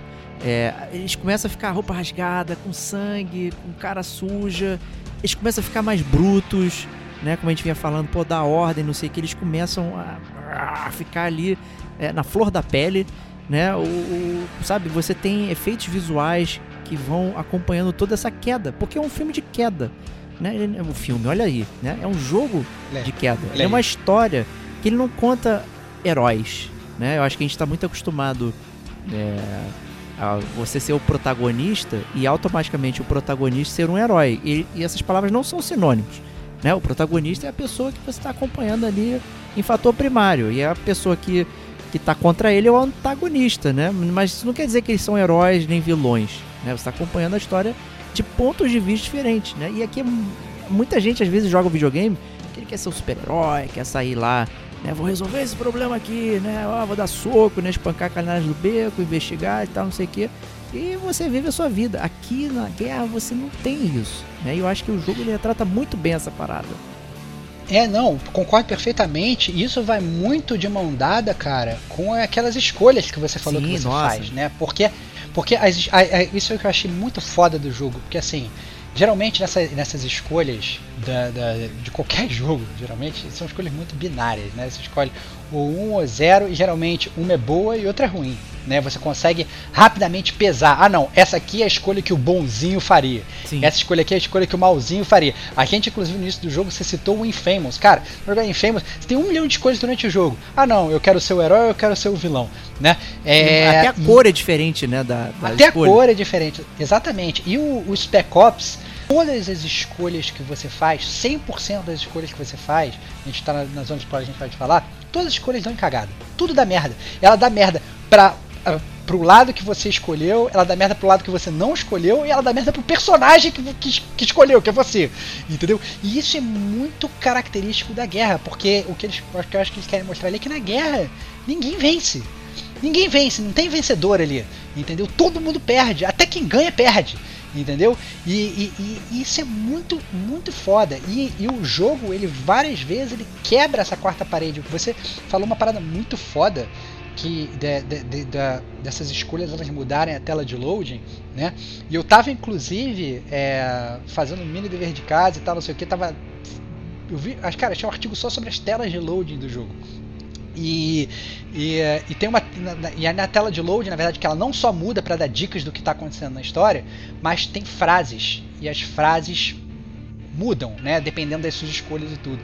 E tem uma frase load que ela fala assim: matar por sua conta é assassinato, matar pelo seu governo é algo heróico e matar por entretenimento não há mal algum. Caralho. Ou seja, ó, isso é muito foda, cara. Eu fico até arrepiado falando, cara, porque se você para pra pensar no que você tá fazendo, ali você tá jogando videogame por seu entretenimento, você tá matando várias, várias pessoas e você. Ah não, não tem mal nenhum a gente matar, a gente não sente o peso daquilo ali. É só um pixel que eu tô matando. Você não tá entrando ali naquilo de verdade. Então, quando o jogo ele te coloca essa frase, ele tá tentando te fazer reflexão de cara. E se você realmente estivesse ali? E se essa escolha fosse realmente uma escolha real? E se você tivesse ali realmente tendo que tirar a vida de todas aquelas pessoas? E se você realmente tivesse banhado de sangue, não só em sentido figurado, como fica o seu personagem, mas também realmente como ele fica, o pixel dele, como o Diego falou, fica tudo cheio de sangue, entendeu? E isso é muito foda, entendeu? As frases vão mudando e a tela do loading, ela passa a ser, a gente tá muito acostumado a ver essas telas de loading que não servem para nada, então que, sei lá, te dá um tips, dá umas dicas de como você vai jogar o jogo, ah não, aperte quadrado para fazer não sei o que. Cara, e a tela do. Cada tela de loading que você tem é literalmente um headshot que você toma na cara. Isso muda de acordo com as suas escolhas de jogo. Caralho, isso é muito, muito, muito foda. Mas muito foda, porque ele coloca assim, sua mão tá banhada de sangue, cara. Você é o jogador, você tá fazendo isso. Né? E você tá no, nos, nas, nos pés e mãos do, do Walker e companhia, e você tá tão sujo quanto eles, né? Mas se você vê como entretenimento, é, né? Você tá alienado e tal, e, e você não se interessa, cara, é, é muito foda essa mensagem, você acompanhar tudo isso acontecendo. É, o, o, personagem ele decai, né? Ele tá numa queda e você também como player, né? Você vai sentindo um peso absurdo. É, e você vai ficando cansado também, acontece isso. E uma coisa que eu tinha reparado na, na, na tela inicial do title screen, né, na tela de título, é que a bandeira dos Estados Unidos está ao contrário. Né? Isso sempre me deixou encucado. É, por que, que, o cara vai pendurar a parada ao contrário? Não faz sentido, mano. Ela tá estendida certa e a parada tá ao contrário. E aí eu também fiz o meu dever de casa de buscar aqui e tal, né? Pra, pra ver se tinha algum significado. E realmente tinha, né? Quando a bandeira é fincada ao contrário, quer dizer que tá numa situação de estresse e tal. Então tem até um artigo da Constituição permite você usar a bandeira dessa forma em X momentos e tal. Então é uma parada prevista também. Então é um, é um sinal quando você vai ligar o jogo. Né? E e a parada tá ali. Então, se você tem esse conhecimento, eu não tinha, né? Mas fiquei encucado. E pra pesquisa aqui, né? Acabei descobrindo. Ele tem um significado. Então, é, é, é uma sutileza interessante, né? Pra trazer todos esses aspectos da guerra ali e tal. Porra, foda, foda. É não, e o jogo ele realmente ele faz isso com você, né? Porque é, mais uma vez é sobre a jornada que você que você que você vai que você vai andando. Né? E o que acaba sendo pior, na verdade, do jogo é que a, mostra que essa derrocada do personagem não é só uma derrocada física, que obviamente é físico, você tá na guerra, você vai ficando cansado. Sim. Né? É, mas ela é uma derrocada mental. Né? E aos poucos, à medida que você vai andando no jogo, você vai, perceber, você vai percebendo que o seu personagem ele já não está nas condições mentais dele normais. Do mesmo jeito que o físico dele está se deteriorando, né, a mente dele também está se deteriorando. Eu lembro que tem uma, uma parte no jogo é, que, que você às vezes você passa por cenários que você já passou né, antes. Né, são cap capítulos, mas às vezes você volta para alguns lugares. E os lugares estão diferentes. E eu falo assim, mas eu já passei por aqui, esse lugar não era assim né? E aí você começa a fazer, mas será que eles eles não é que eles estão reaproveitando o cenário e botaram uma parada diferente, não. É para ser o mesmo lugar e tá diferente, mas por que que tá diferente? E aí você começa a questionar aquilo que você tá vendo. Tem um, tem um momento muito foda que no, no jogo você praticamente você não vê vegetação, né? Até porque você tá no meio do deserto, né? É, mas tem um prédio que você entra que tem uma árvore dentro. E é uma árvore que é a única. Eu, eu lembro que eu fiquei totalmente bolado quando eu vi isso, que eu falei assim, caralho, uma árvore no meio do jogo, que foda. Um prédio com uma árvore, a árvore tinha as folhas e tal, não sei o que. E aí você passa da árvore, eu passei, eu zerei o jogo e tal, não sei o que. Normal. Quando eu fui jogar o meu, meu, meu, meu new game lá, que eu queria fazer os outros finais e tal, não sei o que, e eu já tinha parado para ler um pouco sobre o jogo. Cara, você passa por essa árvore. Se você, antes de passar para a próxima tela, se você vira e você olha para trás, a árvore já não tem mais folha nenhuma, só tem os galhos e a árvore está totalmente apodrecida, mostrando que na verdade o teu personagem ele nem tá percebendo direito aquilo, ele tá vendo coisas que não estão ali, ele tá passando por coisas que não estão ali, mas isso você só percebe se você para para olhar para trás, cara. E olha só, cara, que, que, que sentido figurado foda que isso é, cara. Você tem que parar para olhar para trás para entender a sua jornada, cara. Entendeu? Para entender o que está acontecendo com você. Entendeu? Ele expõe essa parada com uma árvore, cara.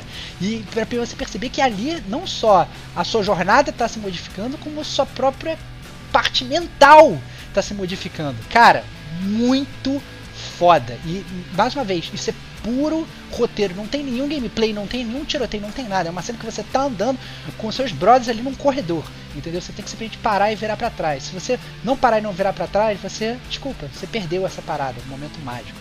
Não, e, e é foda isso porque brinca muito com o paradigma de videogame, né? Qual o jogo que você realmente volta para trás? Você começa, cara, 1900 Guaraná de rolha, Mario 1, você só vai da esquerda para direita. Você não volta. Não tem sentido você voltar para trás. E isso permeia a nossa cabeça. Você vai jogar Crash Bandicoot do jeito que ele era no PlayStation 1, você não volta para trás, você vai prosseguindo. Todos os jogos você sempre vai para frente. Isso é uma parada cultivada em como a gente percebe o videogame, né? A gente acha que está explorando, não tá, né? A gente está indo para frente. É um mundo aberto gigante, mas é sempre para frente. E, e colocar isso é, é, de uma sutileza foda. Porra, caralho, maluco. E ele brinca com isso, você não olha para trás, né? Só, é, quantas pessoas realmente vão parar e ah, agora eu vou olhar o cenário aqui e tal? Você sempre vai. E na guerra também é isso, né? O cara não quer olhar para trás. Ele não tem por que olhar pro corpo que ele deixou ali. E, e, olha como é que isso casa muito bem com a jogabilidade que a gente tava falando, né, cara? Se fosse um jogo tipo Uncharted, que é cheio de collectibles, você fica andando pelo cenário, Sim. procurando nos cantinhos e tal, não sei o que, entendeu?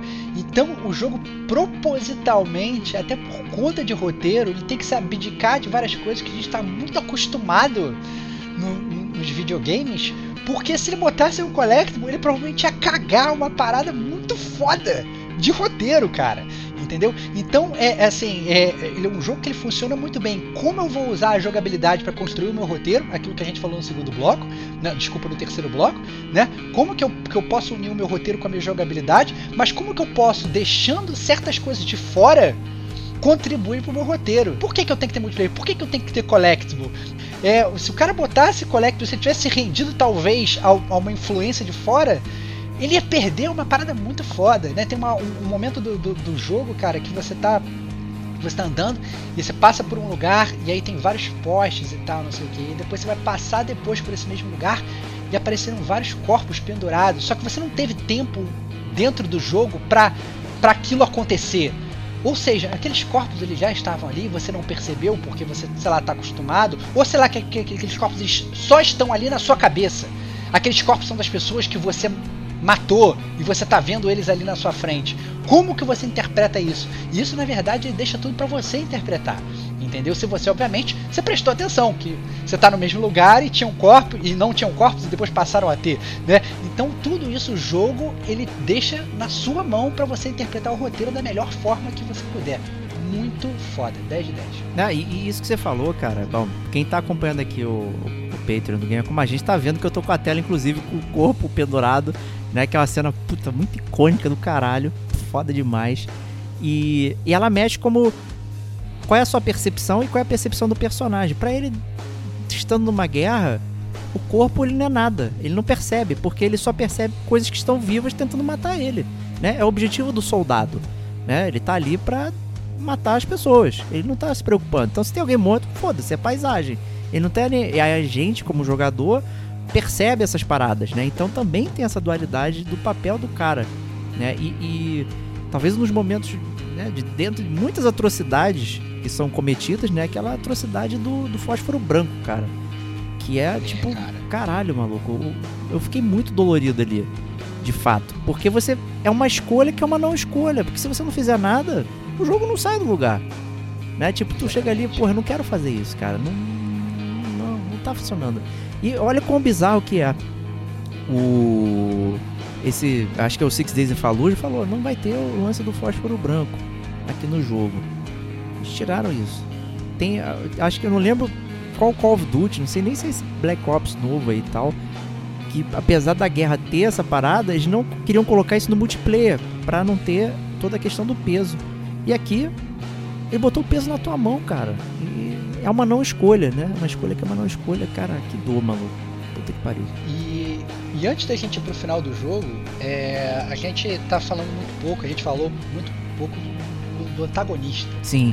Do jogo, né? Porque é, que é que é o Conrad, né? Porque ah, você vai nessa, nessa missão para resgatar as pessoas lá, mas você começa a receber as mensagens de rádio do Conrad e tal, que inclusive você já conhece.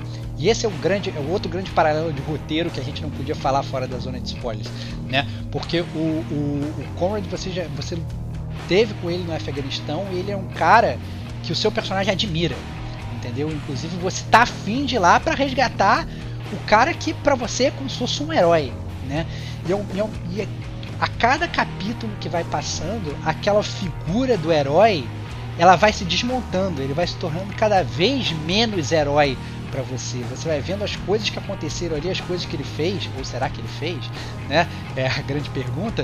tudo vai, tudo vai se, se, se, se, se desmoronando, né? Você, você, ao mesmo tempo que você começa a questionar as atitudes do, do, do, do Conrad, você começa a questionar o que você está vendo, então você percebe que a princípio ele se tornou um puta líder em Dubai, né? Você vai para os prédios, você tem outdoor com a cara dele, você tem bandeiras com a cara dele. Você, Caraca, o cara se tornou um puta líder, óbvio, na ausência do dos líderes, né? Os magnatas foram embora, os políticos foram embora e tal. Você teve uma ascensão militar ali, aquele cara começou a comandar isso tudo. Mas ao mesmo tempo, às vezes você passou por um prédio que tem ali a, a cara dele, aquele outdoor, e depois, no outro momento, você volta lá e já não tem mais a cara dele. É um outdoor que não tem nada a ver. E você fala, caraca, mas o que, que aconteceu aqui? Ele estava realmente comandando aqui ou não estava? Esse cara que aos poucos eu tô vendo que ele foi sendo desconstruído, ele realmente foi? Ou sou eu que estou sendo desconstruído baseado nas visões que eu tô tendo? Cara, é muito louco, é muito louco. E você só percebe isso se você na verdade joga olhando o cenário. Se você vai jogar esse jogo como um jogo de tiro piu-piu, que às vezes você vai correndo, você não vai prestando atenção e tal, não sei o que, vai só pensando na jogabilidade e tal, essas coisas, você não percebe várias dicas que o jogo tá te dando ao longo do próprio jogo. Isso é muito foda, porque é o jogo ele tá preparando o plot twist para acabar com a tua vida e você não tá percebendo, né, gente? Não, e, e acho que o jogo ele começa desde o primeiro minuto que você começa a jogar.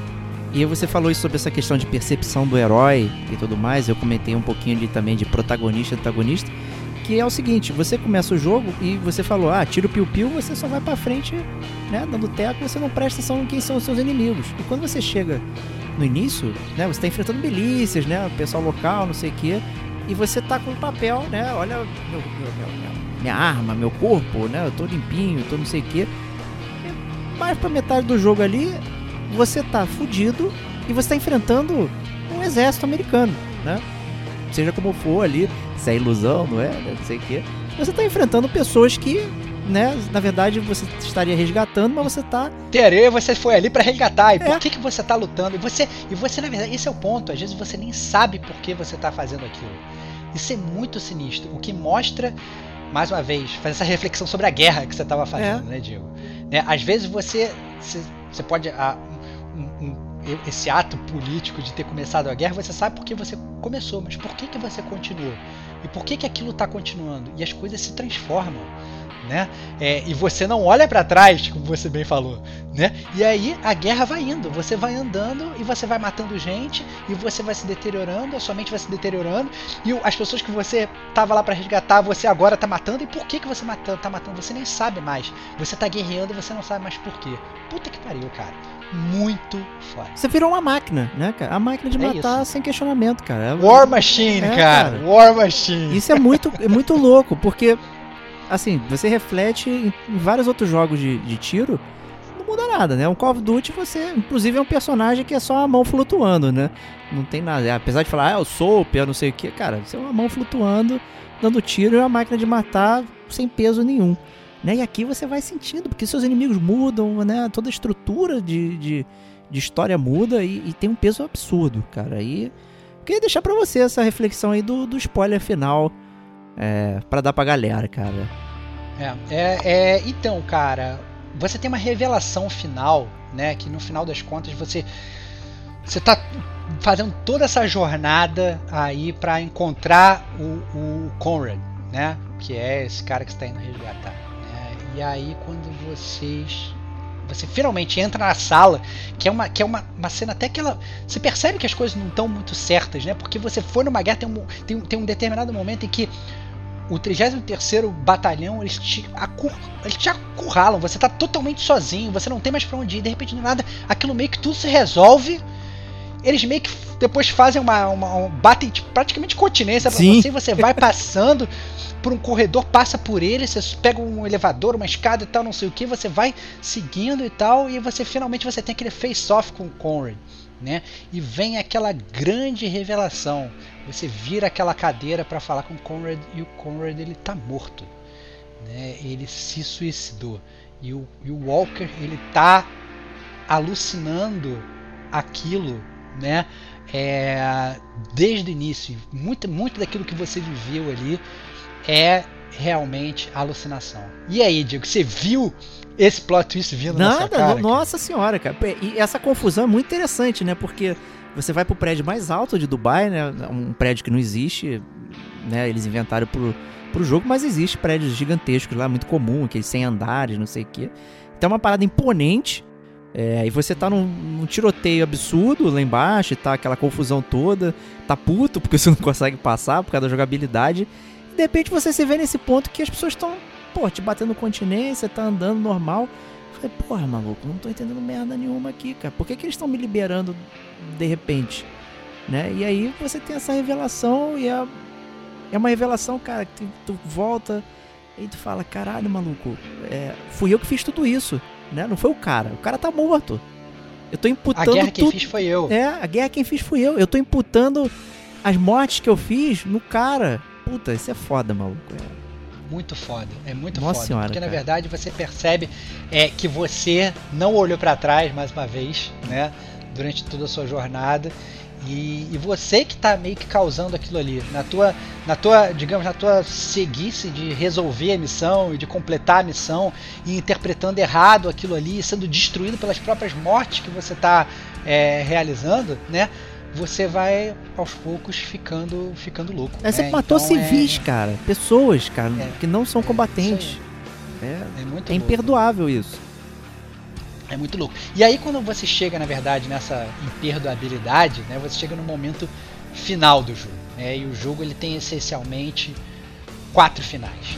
Né? É, você no, no final do jogo você percebe, né, que você vê o corpo do, do, do, do Conrad morto e morto faz um tempo, né, não, não foi morto agora, né? Você percebe que, que você que está causando aquilo tudo. Aí tem uma cena espetacular, né? de- na boa, cara, tô até arrepiado aqui agora, uma das cenas mais espetaculares da história dos videogames, cara. É, é boa pra caralho. Que você aparece o seu personagem olhando pro Conrad e pra você mesmo. E aí você tem que optar o que, que você vai fazer. Né? Se você vai atirar, você vai ter uma bala, você vai atirar em você mesmo, ou se você vai atirar no Conrad. Né? O, o final 1, digamos, que é o que você atira em você mesmo, né? É, inclusive é muito, muito louco isso, quando você mira pra você mesmo, o personagem que é você, ele pega a arma e ele bota aqui assim na cabeça. Né? Ou seja, quando você atira em você mesmo, né, na figura de você mesmo, você está se matando. Né? E aquilo dá a entender que você está meio que assumindo a responsabilidade por todos os seus atos, você não consegue mais conviver com aquilo que você fez, e você está horrorizado pela guerra, e aí você dá, dá um tiro na sua, na sua própria cabeça. Né? Esse, digamos, e aí quando você dá um tiro na sua cabeça, pum, acabou. O jogo acaba ali. Né?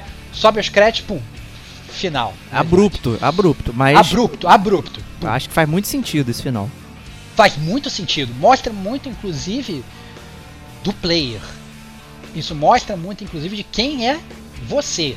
E se você entendeu a história, se você entendeu o que é a guerra, se você entendeu o que o seu personagem fez e o que você, como player, bem ou mal, fez. É. Né? Você se arrepende por aquilo tudo, então você não precisa mais jogar mais. Você só causou mal, você não merece viver, você é uma pessoa merda pra caralho. Todas as escolhas que você fez foram escolhas merdas, então se mata, garotão. Pum.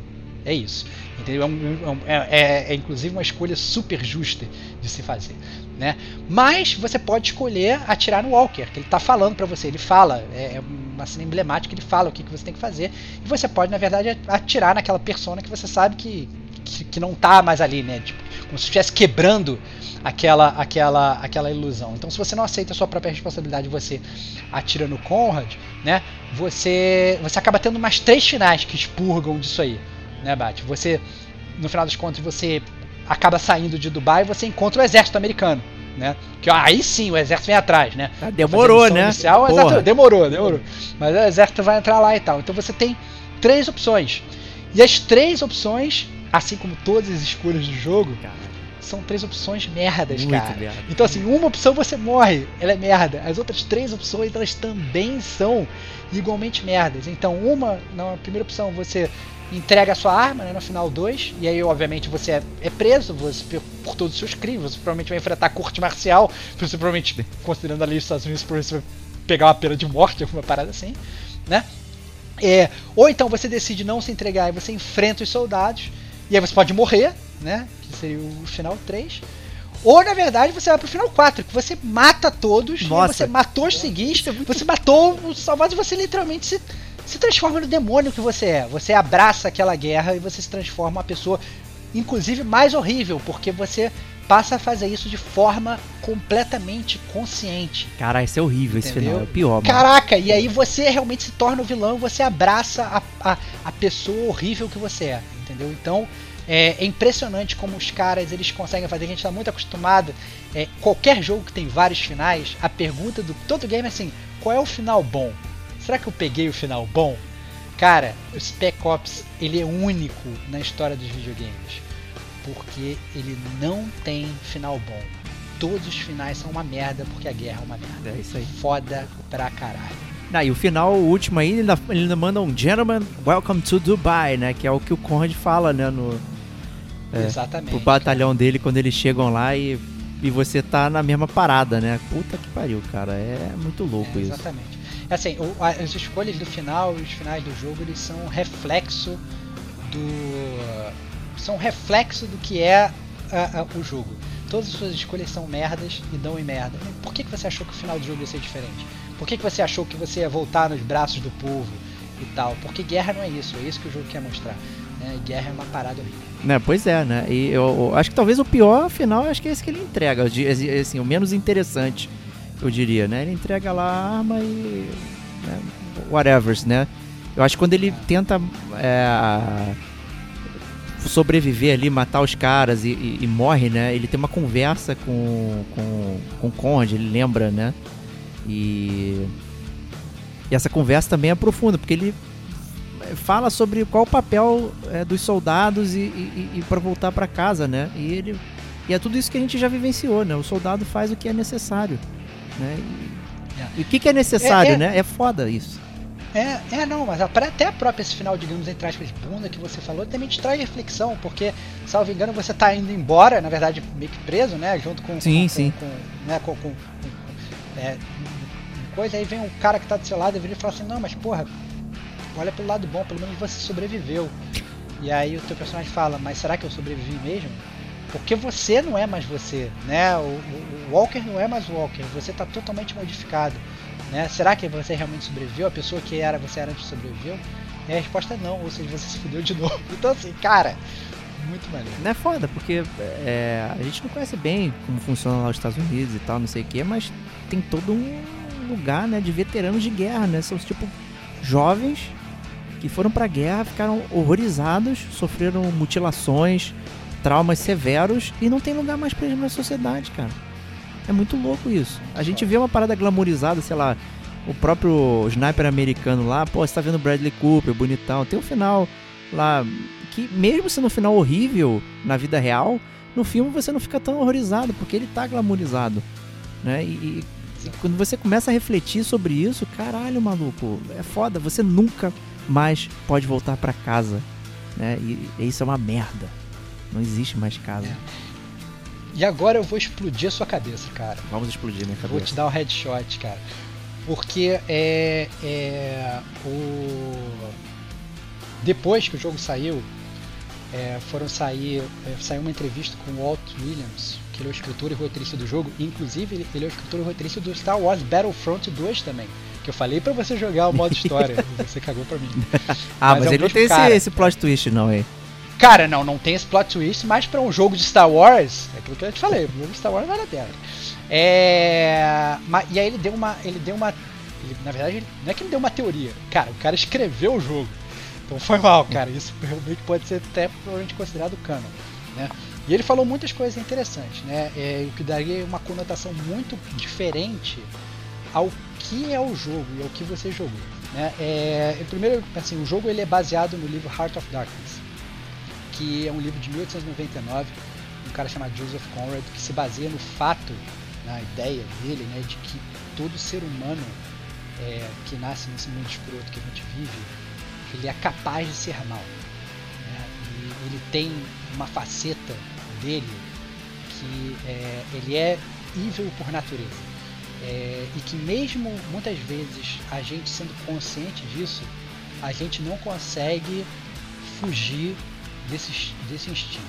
Né? Então o Walt ele fez tudo isso baseado nesse jogo, o que obviamente é muito retratado nessa, né, nessa jornada do Walker. Né? Não importa o que ele o que ele faz, ele tá indo lá por um bom motivo, mas ele, ele fica sendo evil, evil, evil e, e termina como, na verdade, ele sim, o grande vilão. Inclusive, aí, como você mencionou, o, o nome do né, é, o vilão que você persegue durante o jogo é o Conrad, né? E o, o autor do livro aí também é Conrad, né? Tem exatamente, essa, exatamente. Né, acho que é, o, é exatamente, a referência.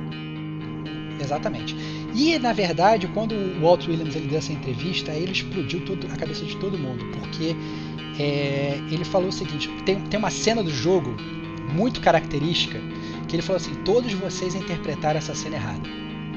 O jogo, logo no início do jogo, no primeiro capítulo do jogo, se não é no primeiro, no segundo, mas salvo engano, é logo no primeiro mesmo, e no primeiro take do jogo, é, você começa num helicóptero, numa, numa torreta, e você vai, tipo, atirando nos helicópteros e tal, não sei o que, não sei o que. Vem uma, uma, uma, uma tempestade de, de, de areia a tempestade de areia derruba o seu helicóptero, é, a, viram, viram, tem uma, uma, uma, transição de tela e, e aparece assim, earlier, antes, né? E aí ele volta atrás para contar o que aconteceu e como você chegou ali naquele, naquele, na, naquele momento. Essa cena do helicóptero depois, ela vai ocorrer só no capítulo 12. Ou seja, você começa jogando, entre aspas, o capítulo 12, né? É, e aí o jogo ele, ele o seu helicóptero cai, vocês voltam, digamos, atrás do capítulo 1 para você jogar para ver o que aconteceu, tá? É, e aí, muito louco, quando você. Então você está. E aí você voltou pro capítulo 1, você está jogando, jogando, jogando, e aí você chegou no capítulo 12. E aí o seu personagem, quando você tá na torreta, ele vira. Ele vira e ele fala assim: tem alguma coisa errada. Eu já fiz isso. Eu já fiz essa parada. Eu já atirei nesse helicóptero. Eu já fiz isso. 100% das pessoas, ou 99% das pessoas, interpretaram isso como um easter egg dentro do próprio jogo. É, realmente, eu já joguei isso lá no primeiro capítulo. E ele tá brincando comigo, né? É, e eu, eu tô, na verdade, tendo um flashback do próprio jogo e é por isso que ele tá repetindo, é uma piadinha dentro do jogo. Mas, enquanto na verdade todo mundo interpreta como se fosse um easter egg, o que o, o, Walt menciona, o que ele dá a entender na verdade, é que na verdade o seu personagem ele morre na queda daquela queda de helicóptero. Ele morre e ele fica meio que revivendo a história do jogo todo em loop, lidando com a culpa, como se ele tivesse como se fosse num purgatório. Então ele fica revivendo o capítulo 1, do, entre o capítulo 1 e o capítulo 12, o capítulo 1 e o capítulo 12, o capítulo 1 e o capítulo 12. Ele fica vivendo aquela coisa em loop, lidando com a culpa de tudo que ele fez para chegar, porque entre o capítulo 1 e o capítulo 12 é realmente a derrocada. Você começa matando todo mundo e você mata todo mundo.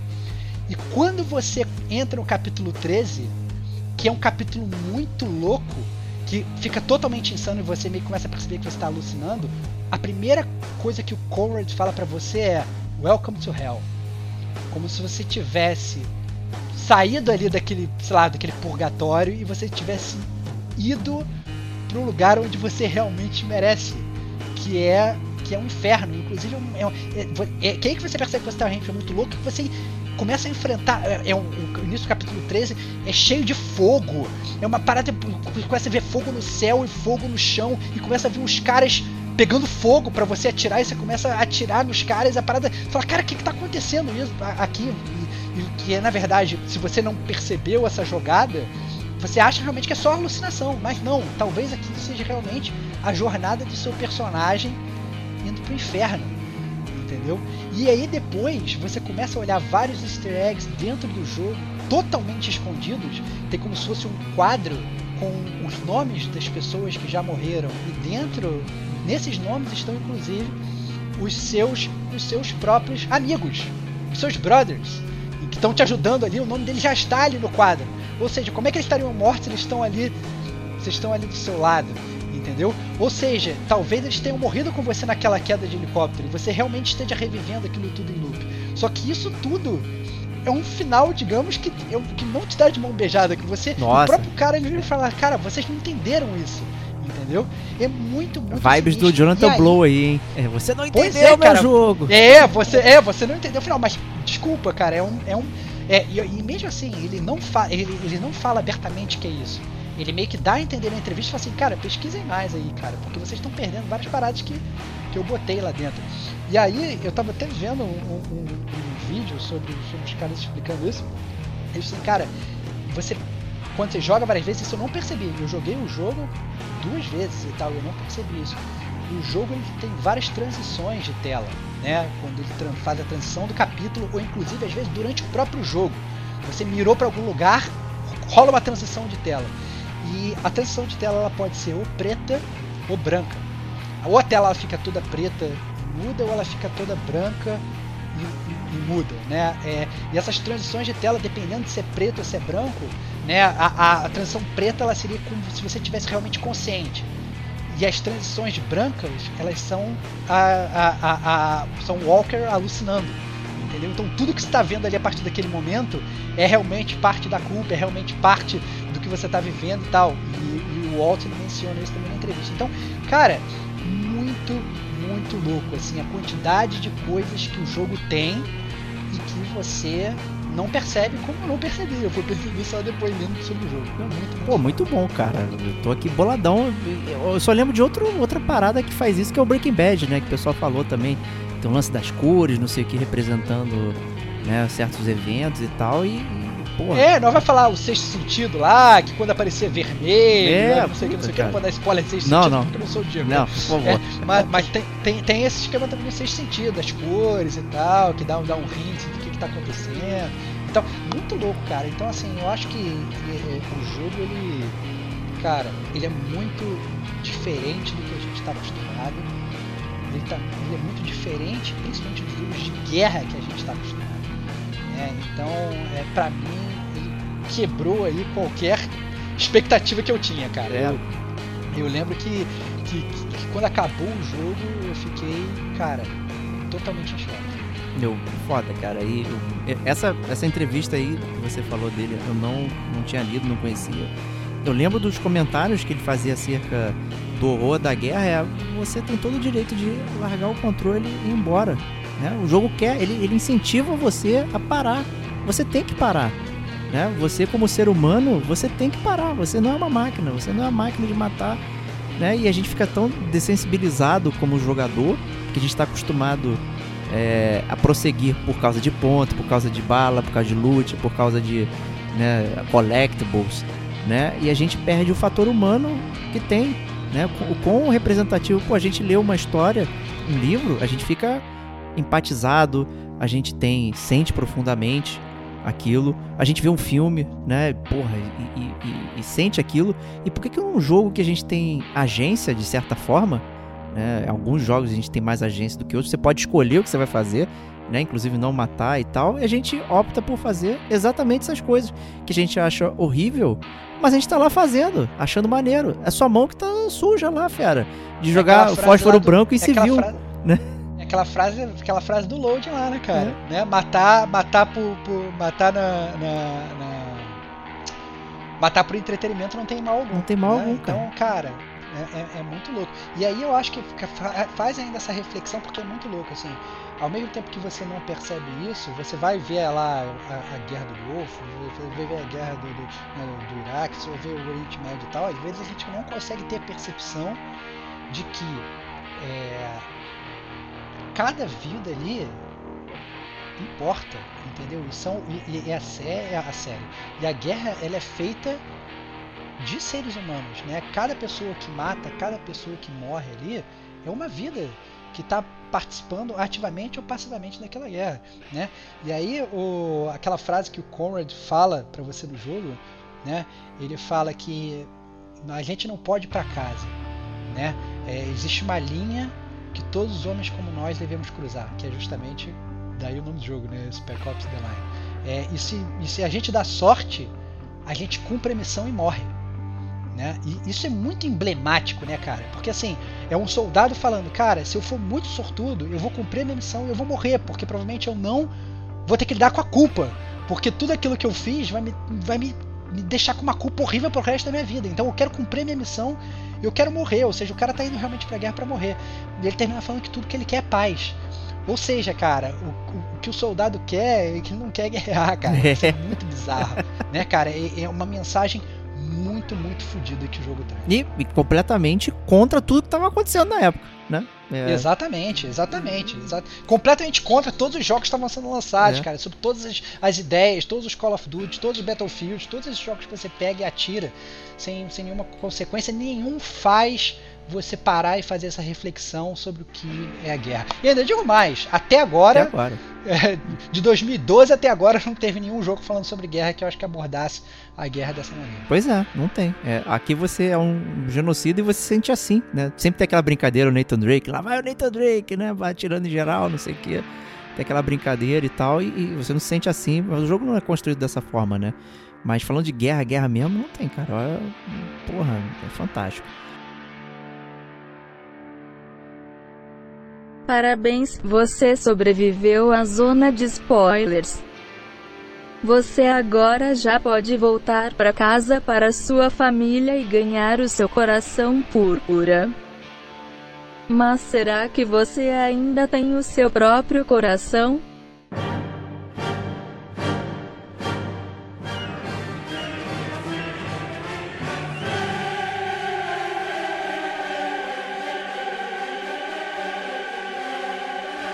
Acho que a gente pode ir para as notas, hein, Stevox? Começar aí. Vamos para as notas. Para as notas. Vamos para as notas. Né, com cansados também aqui depois de toda Cansados, essa Cansados, cara. Extenuados da guerra, Extenuados cara. Da Extenuados da guerra, cara. e eu vou começar comigo aqui, cara. É... Pode ser? Ah, vai começar? Você queria Pô, começar? Pode ser, cara. Não, vai, vai. Vou lá, vou lá. Pode ir, cara. Vai falando. É... Cara, é... conforme tudo que a gente falou, quem acompanha a zona de spoilers e tal aqui, é um jogo difícil de avaliar no sentido de é, se eu for falar de técnica, né? Ah, vamos avaliar o jogo pela técnica, né? Então vamos ver o gráfico, né? Vamos ver é, como a jogabilidade está rolando, não sei o que. Aí é, certamente é um jogo que estaria talvez ali num low tier, né? Tá 2,5, 3, né? Porque para jogar você requer um certo aparato ali de paciência, né? É um jogo que envelheceu um pouquinho ruim, já não era tão bom assim de jogar e tal. E, e a gente está aqui, né, falando que obviamente, né, a gente está recomendando o jogo e muita gente pode surpreender chegar e botar o jogo na mão e não sentir certas modernidades. Porém, como objeto cultural, como mensagem, como aquilo que o poder do videogame, até posso dizer assim, é, é um jogo, cara, nota 5 linhas para Spec Ops, assim. É nota máxima sem pensar, maluco. Eu não tenho.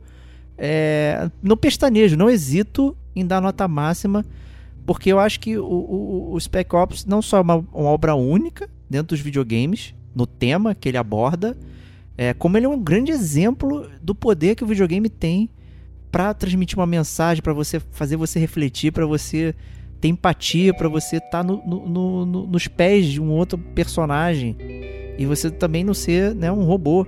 É, não, não tá limitado é, a ir para frente sempre, né? Usando as mensagens que a gente próprio deu aqui no, no podcast. Então, para mim, é, é, é, muito único. O Spec Ops é um, um puta jogo único. É, e é uma experiência que, na moral, todo mundo deveria. que gosta de videogame, que gosta de videogame de verdade, assim, tipo, quer entender e tal, né? Não, não tô desmerecendo quem quer ter outro tipo de entretenimento com videogame. Não, não é sobre isso.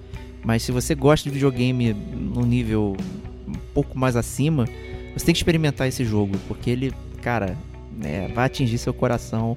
E a gente jogou, sentiu mal. Eu tô aqui falando sobre o jogo e. Caraca, maluco. Não tô, tô cansado. Tô cansado. Cara, é. Como você falou, assim, cara, eu, eu sigo o relator. Eu acho que o, o Spec Ops, em termos de jogabilidade, tem muitos pontos falhos. Mas o que a gente gosta de falar aqui no Gamer com a gente é que um jogo ele não é só jogabilidade. Né? Isso eu acho que é o principal. Eu acho que a história que o Spec Ops conta é uma história única, que nunca foi contada, que poderia estar aí nos melhores filmes, poderia estar nos melhores livros, entendeu? É... Tapa na cara de, de quem fala que videogame é, é sobre nada, que videogame é uma coisa boba, né? É, o Spec Ops The Line ele é um, ele é um retrato da guerra. Né? Então eu, eu, acompanho aí o, o voto do, do, relator. Eu dou aí cinco tempestades de areia na sua cara, o teu olho ele vai ficar cheio de água, entendeu? E não porque na verdade você vai ficar chorando, porque tem muitos jogos que deixam você chorando emotivo, né? O Spec Ops ele, ele te dá uma sensação quando você termina o jogo, uma sensação de angústia, sabe? Que, que a gente não está acostumado a sentir, cara. A gente fica realmente perturbado jogando o Spec Ops. E aí, tirando aí milhões de paralelos com, com os nossos, nossos jogos, né, cara, que a gente, que a gente fala que ninguém com a gente, o que faz um jogo ser bom, o que é um jogo perfeito, né? Ah, um jogo é bom, um jogo que faz você feliz, cara a, a, felicidade ela é muito é, arbitrária, cara. Você não, não termina o jogo feliz, mas aquilo te move sentimentalmente de um jeito tão forte que você tem que viver isso, cara. O jogo não te, não te faz feliz, mas ao mesmo tempo ele, ele te entretém, entendeu? É, é, é, é, assim, é, literalmente assim a palavra entretenimento. Você não precisa estar tá vendo dando sorriso e dando gargalhada para se entreter, entendeu? Você realmente consegue mergulhar no mundo da guerra e você e você vê como, como é que funciona, cara, aquilo. Não só para para todas as partes, né, cara, mas principalmente para para aquele soldado, né, cara? Você entende o que os soldados passam e como é terrível. Então, é, às, às, vezes a gente vendo, sei lá, como falou o Diego, uma guerra do Golfo na TV, ou às vezes até a gente vendo um filme da Guerra do Golfo, a gente não consegue perceber essa mudança na, nas pessoas, no que é o ser humano e o que, que pode acontecer com o ser humano quando a gente faz guerra. Então aí eu, eu faço minhas palavras do Conrad aí, que tudo que eu quero é paz, cara. Entendeu? Eu acho que a gente tem que ter, tem que ter paz e, a, o Spec Ops mostra o quão. É, o quão, quão guerra pode ser horrível. Não, mentira, tem duas coisas que eu quero. Eu quero paz e eu quero a remasterização desse jogo pela Bluepoint, cara. Porque ia ser foda pra caralho. É, ele aí. Poder jogar, é, podia jogar, jogar esse jogo com, com o capricho que a Bluepoint faz remaster e tal. Fez remaster do, do Uncharted, fez remaster do, do Shadow of, of the Colossus. Podia fazer um remaster do Spec Ops The Line, porque ia, ia, realmente acho que tirar as mecânicas, que é onde o jogo falha, né, na questão de tiroteio, movimentação do personagem, e ia manter essa história espetacular que faz aí esse jogo ficar no top dos tops do Gamer como aí. Com certeza, top dos tops, fácil, fácil. E até aproveitando um pouquinho o gancho, eu acho que eu deveria ter falado isso durante o, o podcast, mas que se dane, né? Nossa, então a gente fala a hora que quiser que a gente falou de sensibilização do, do, do jogador e, e, como não tem paralelo, é só a gente ver a piada que é o, o Call of Duty hoje com aquele meme lá do Press F to pay respect, sabe? É, aquilo é uma é. piada, sabe? Aperte F, né? E, e, e, todo mundo fica zoando com isso. Ah, alguém aconteceu alguma coisa ruim com alguém na internet, a pessoa vai lá e coloca um F, né? E, e olha o quão desensibilizado é isso, que você não consegue mostrar respeito. Você não entendeu nada. Você não né, entendeu cara? nada. É. Né? E, e isso é, é, culpa do próprio do Call of Duty, né? Que... É, porque fez um roteiro merda, cara. É. Exatamente, exatamente.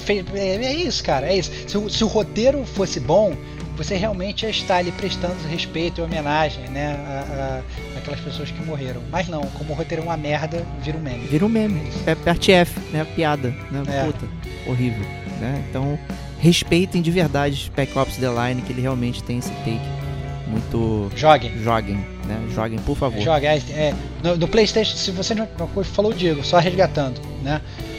No PlayStation você tem que ter o PlayStation 3, no Xbox vocês conseguem baixar na loja, né? E no Steam eu acho que tá disponível. Tá disponível, tem tá barato. Windows e, e- e Mac, cara. Até se você É. tem um Mac aí, tem lá Cara, disponível. Joguem, joguem esse jogo e passem por cima da, da, da jogabilidade ruim. Nós estamos avisando que, obviamente, é jogabilidade de 2012, né? não vai estar muito atualizado.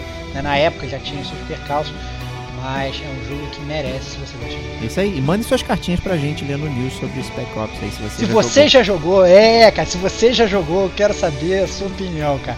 Porque é difícil achar pessoas que já tenham jogado esse jogo. É isso aí. Deus. Então, a gente se vê na próxima semana. Um grande abraço e até lá. Tchau, tchau. One, two, three, four.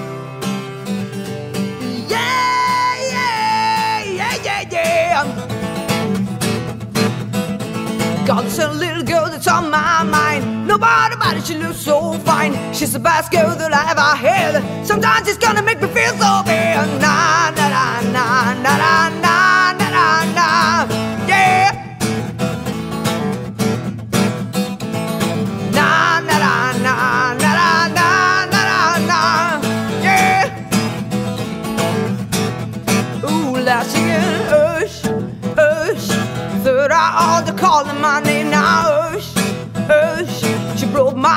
love just to say now, ush, ush. Third eye all the calling my name now, ush, ush. I need to love and I'm not to blame now. Got it in the morning, got it late in the evening. Oh, what happened in and now? Oh, gotta, gotta have it.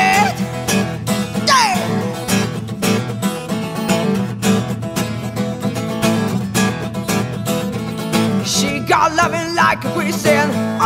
One to touch of her to blow my mind, and I'm so deep that I can't eat and I can't sleep. Na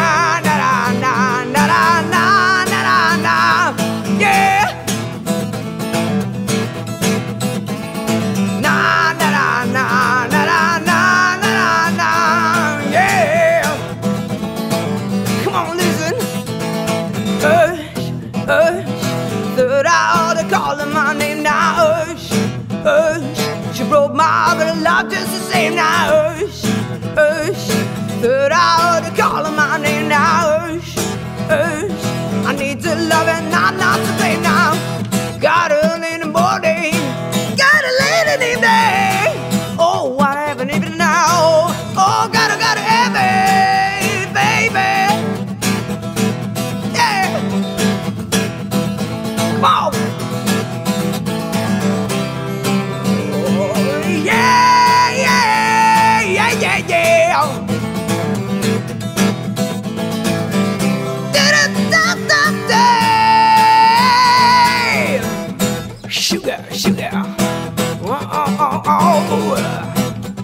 give it one more time.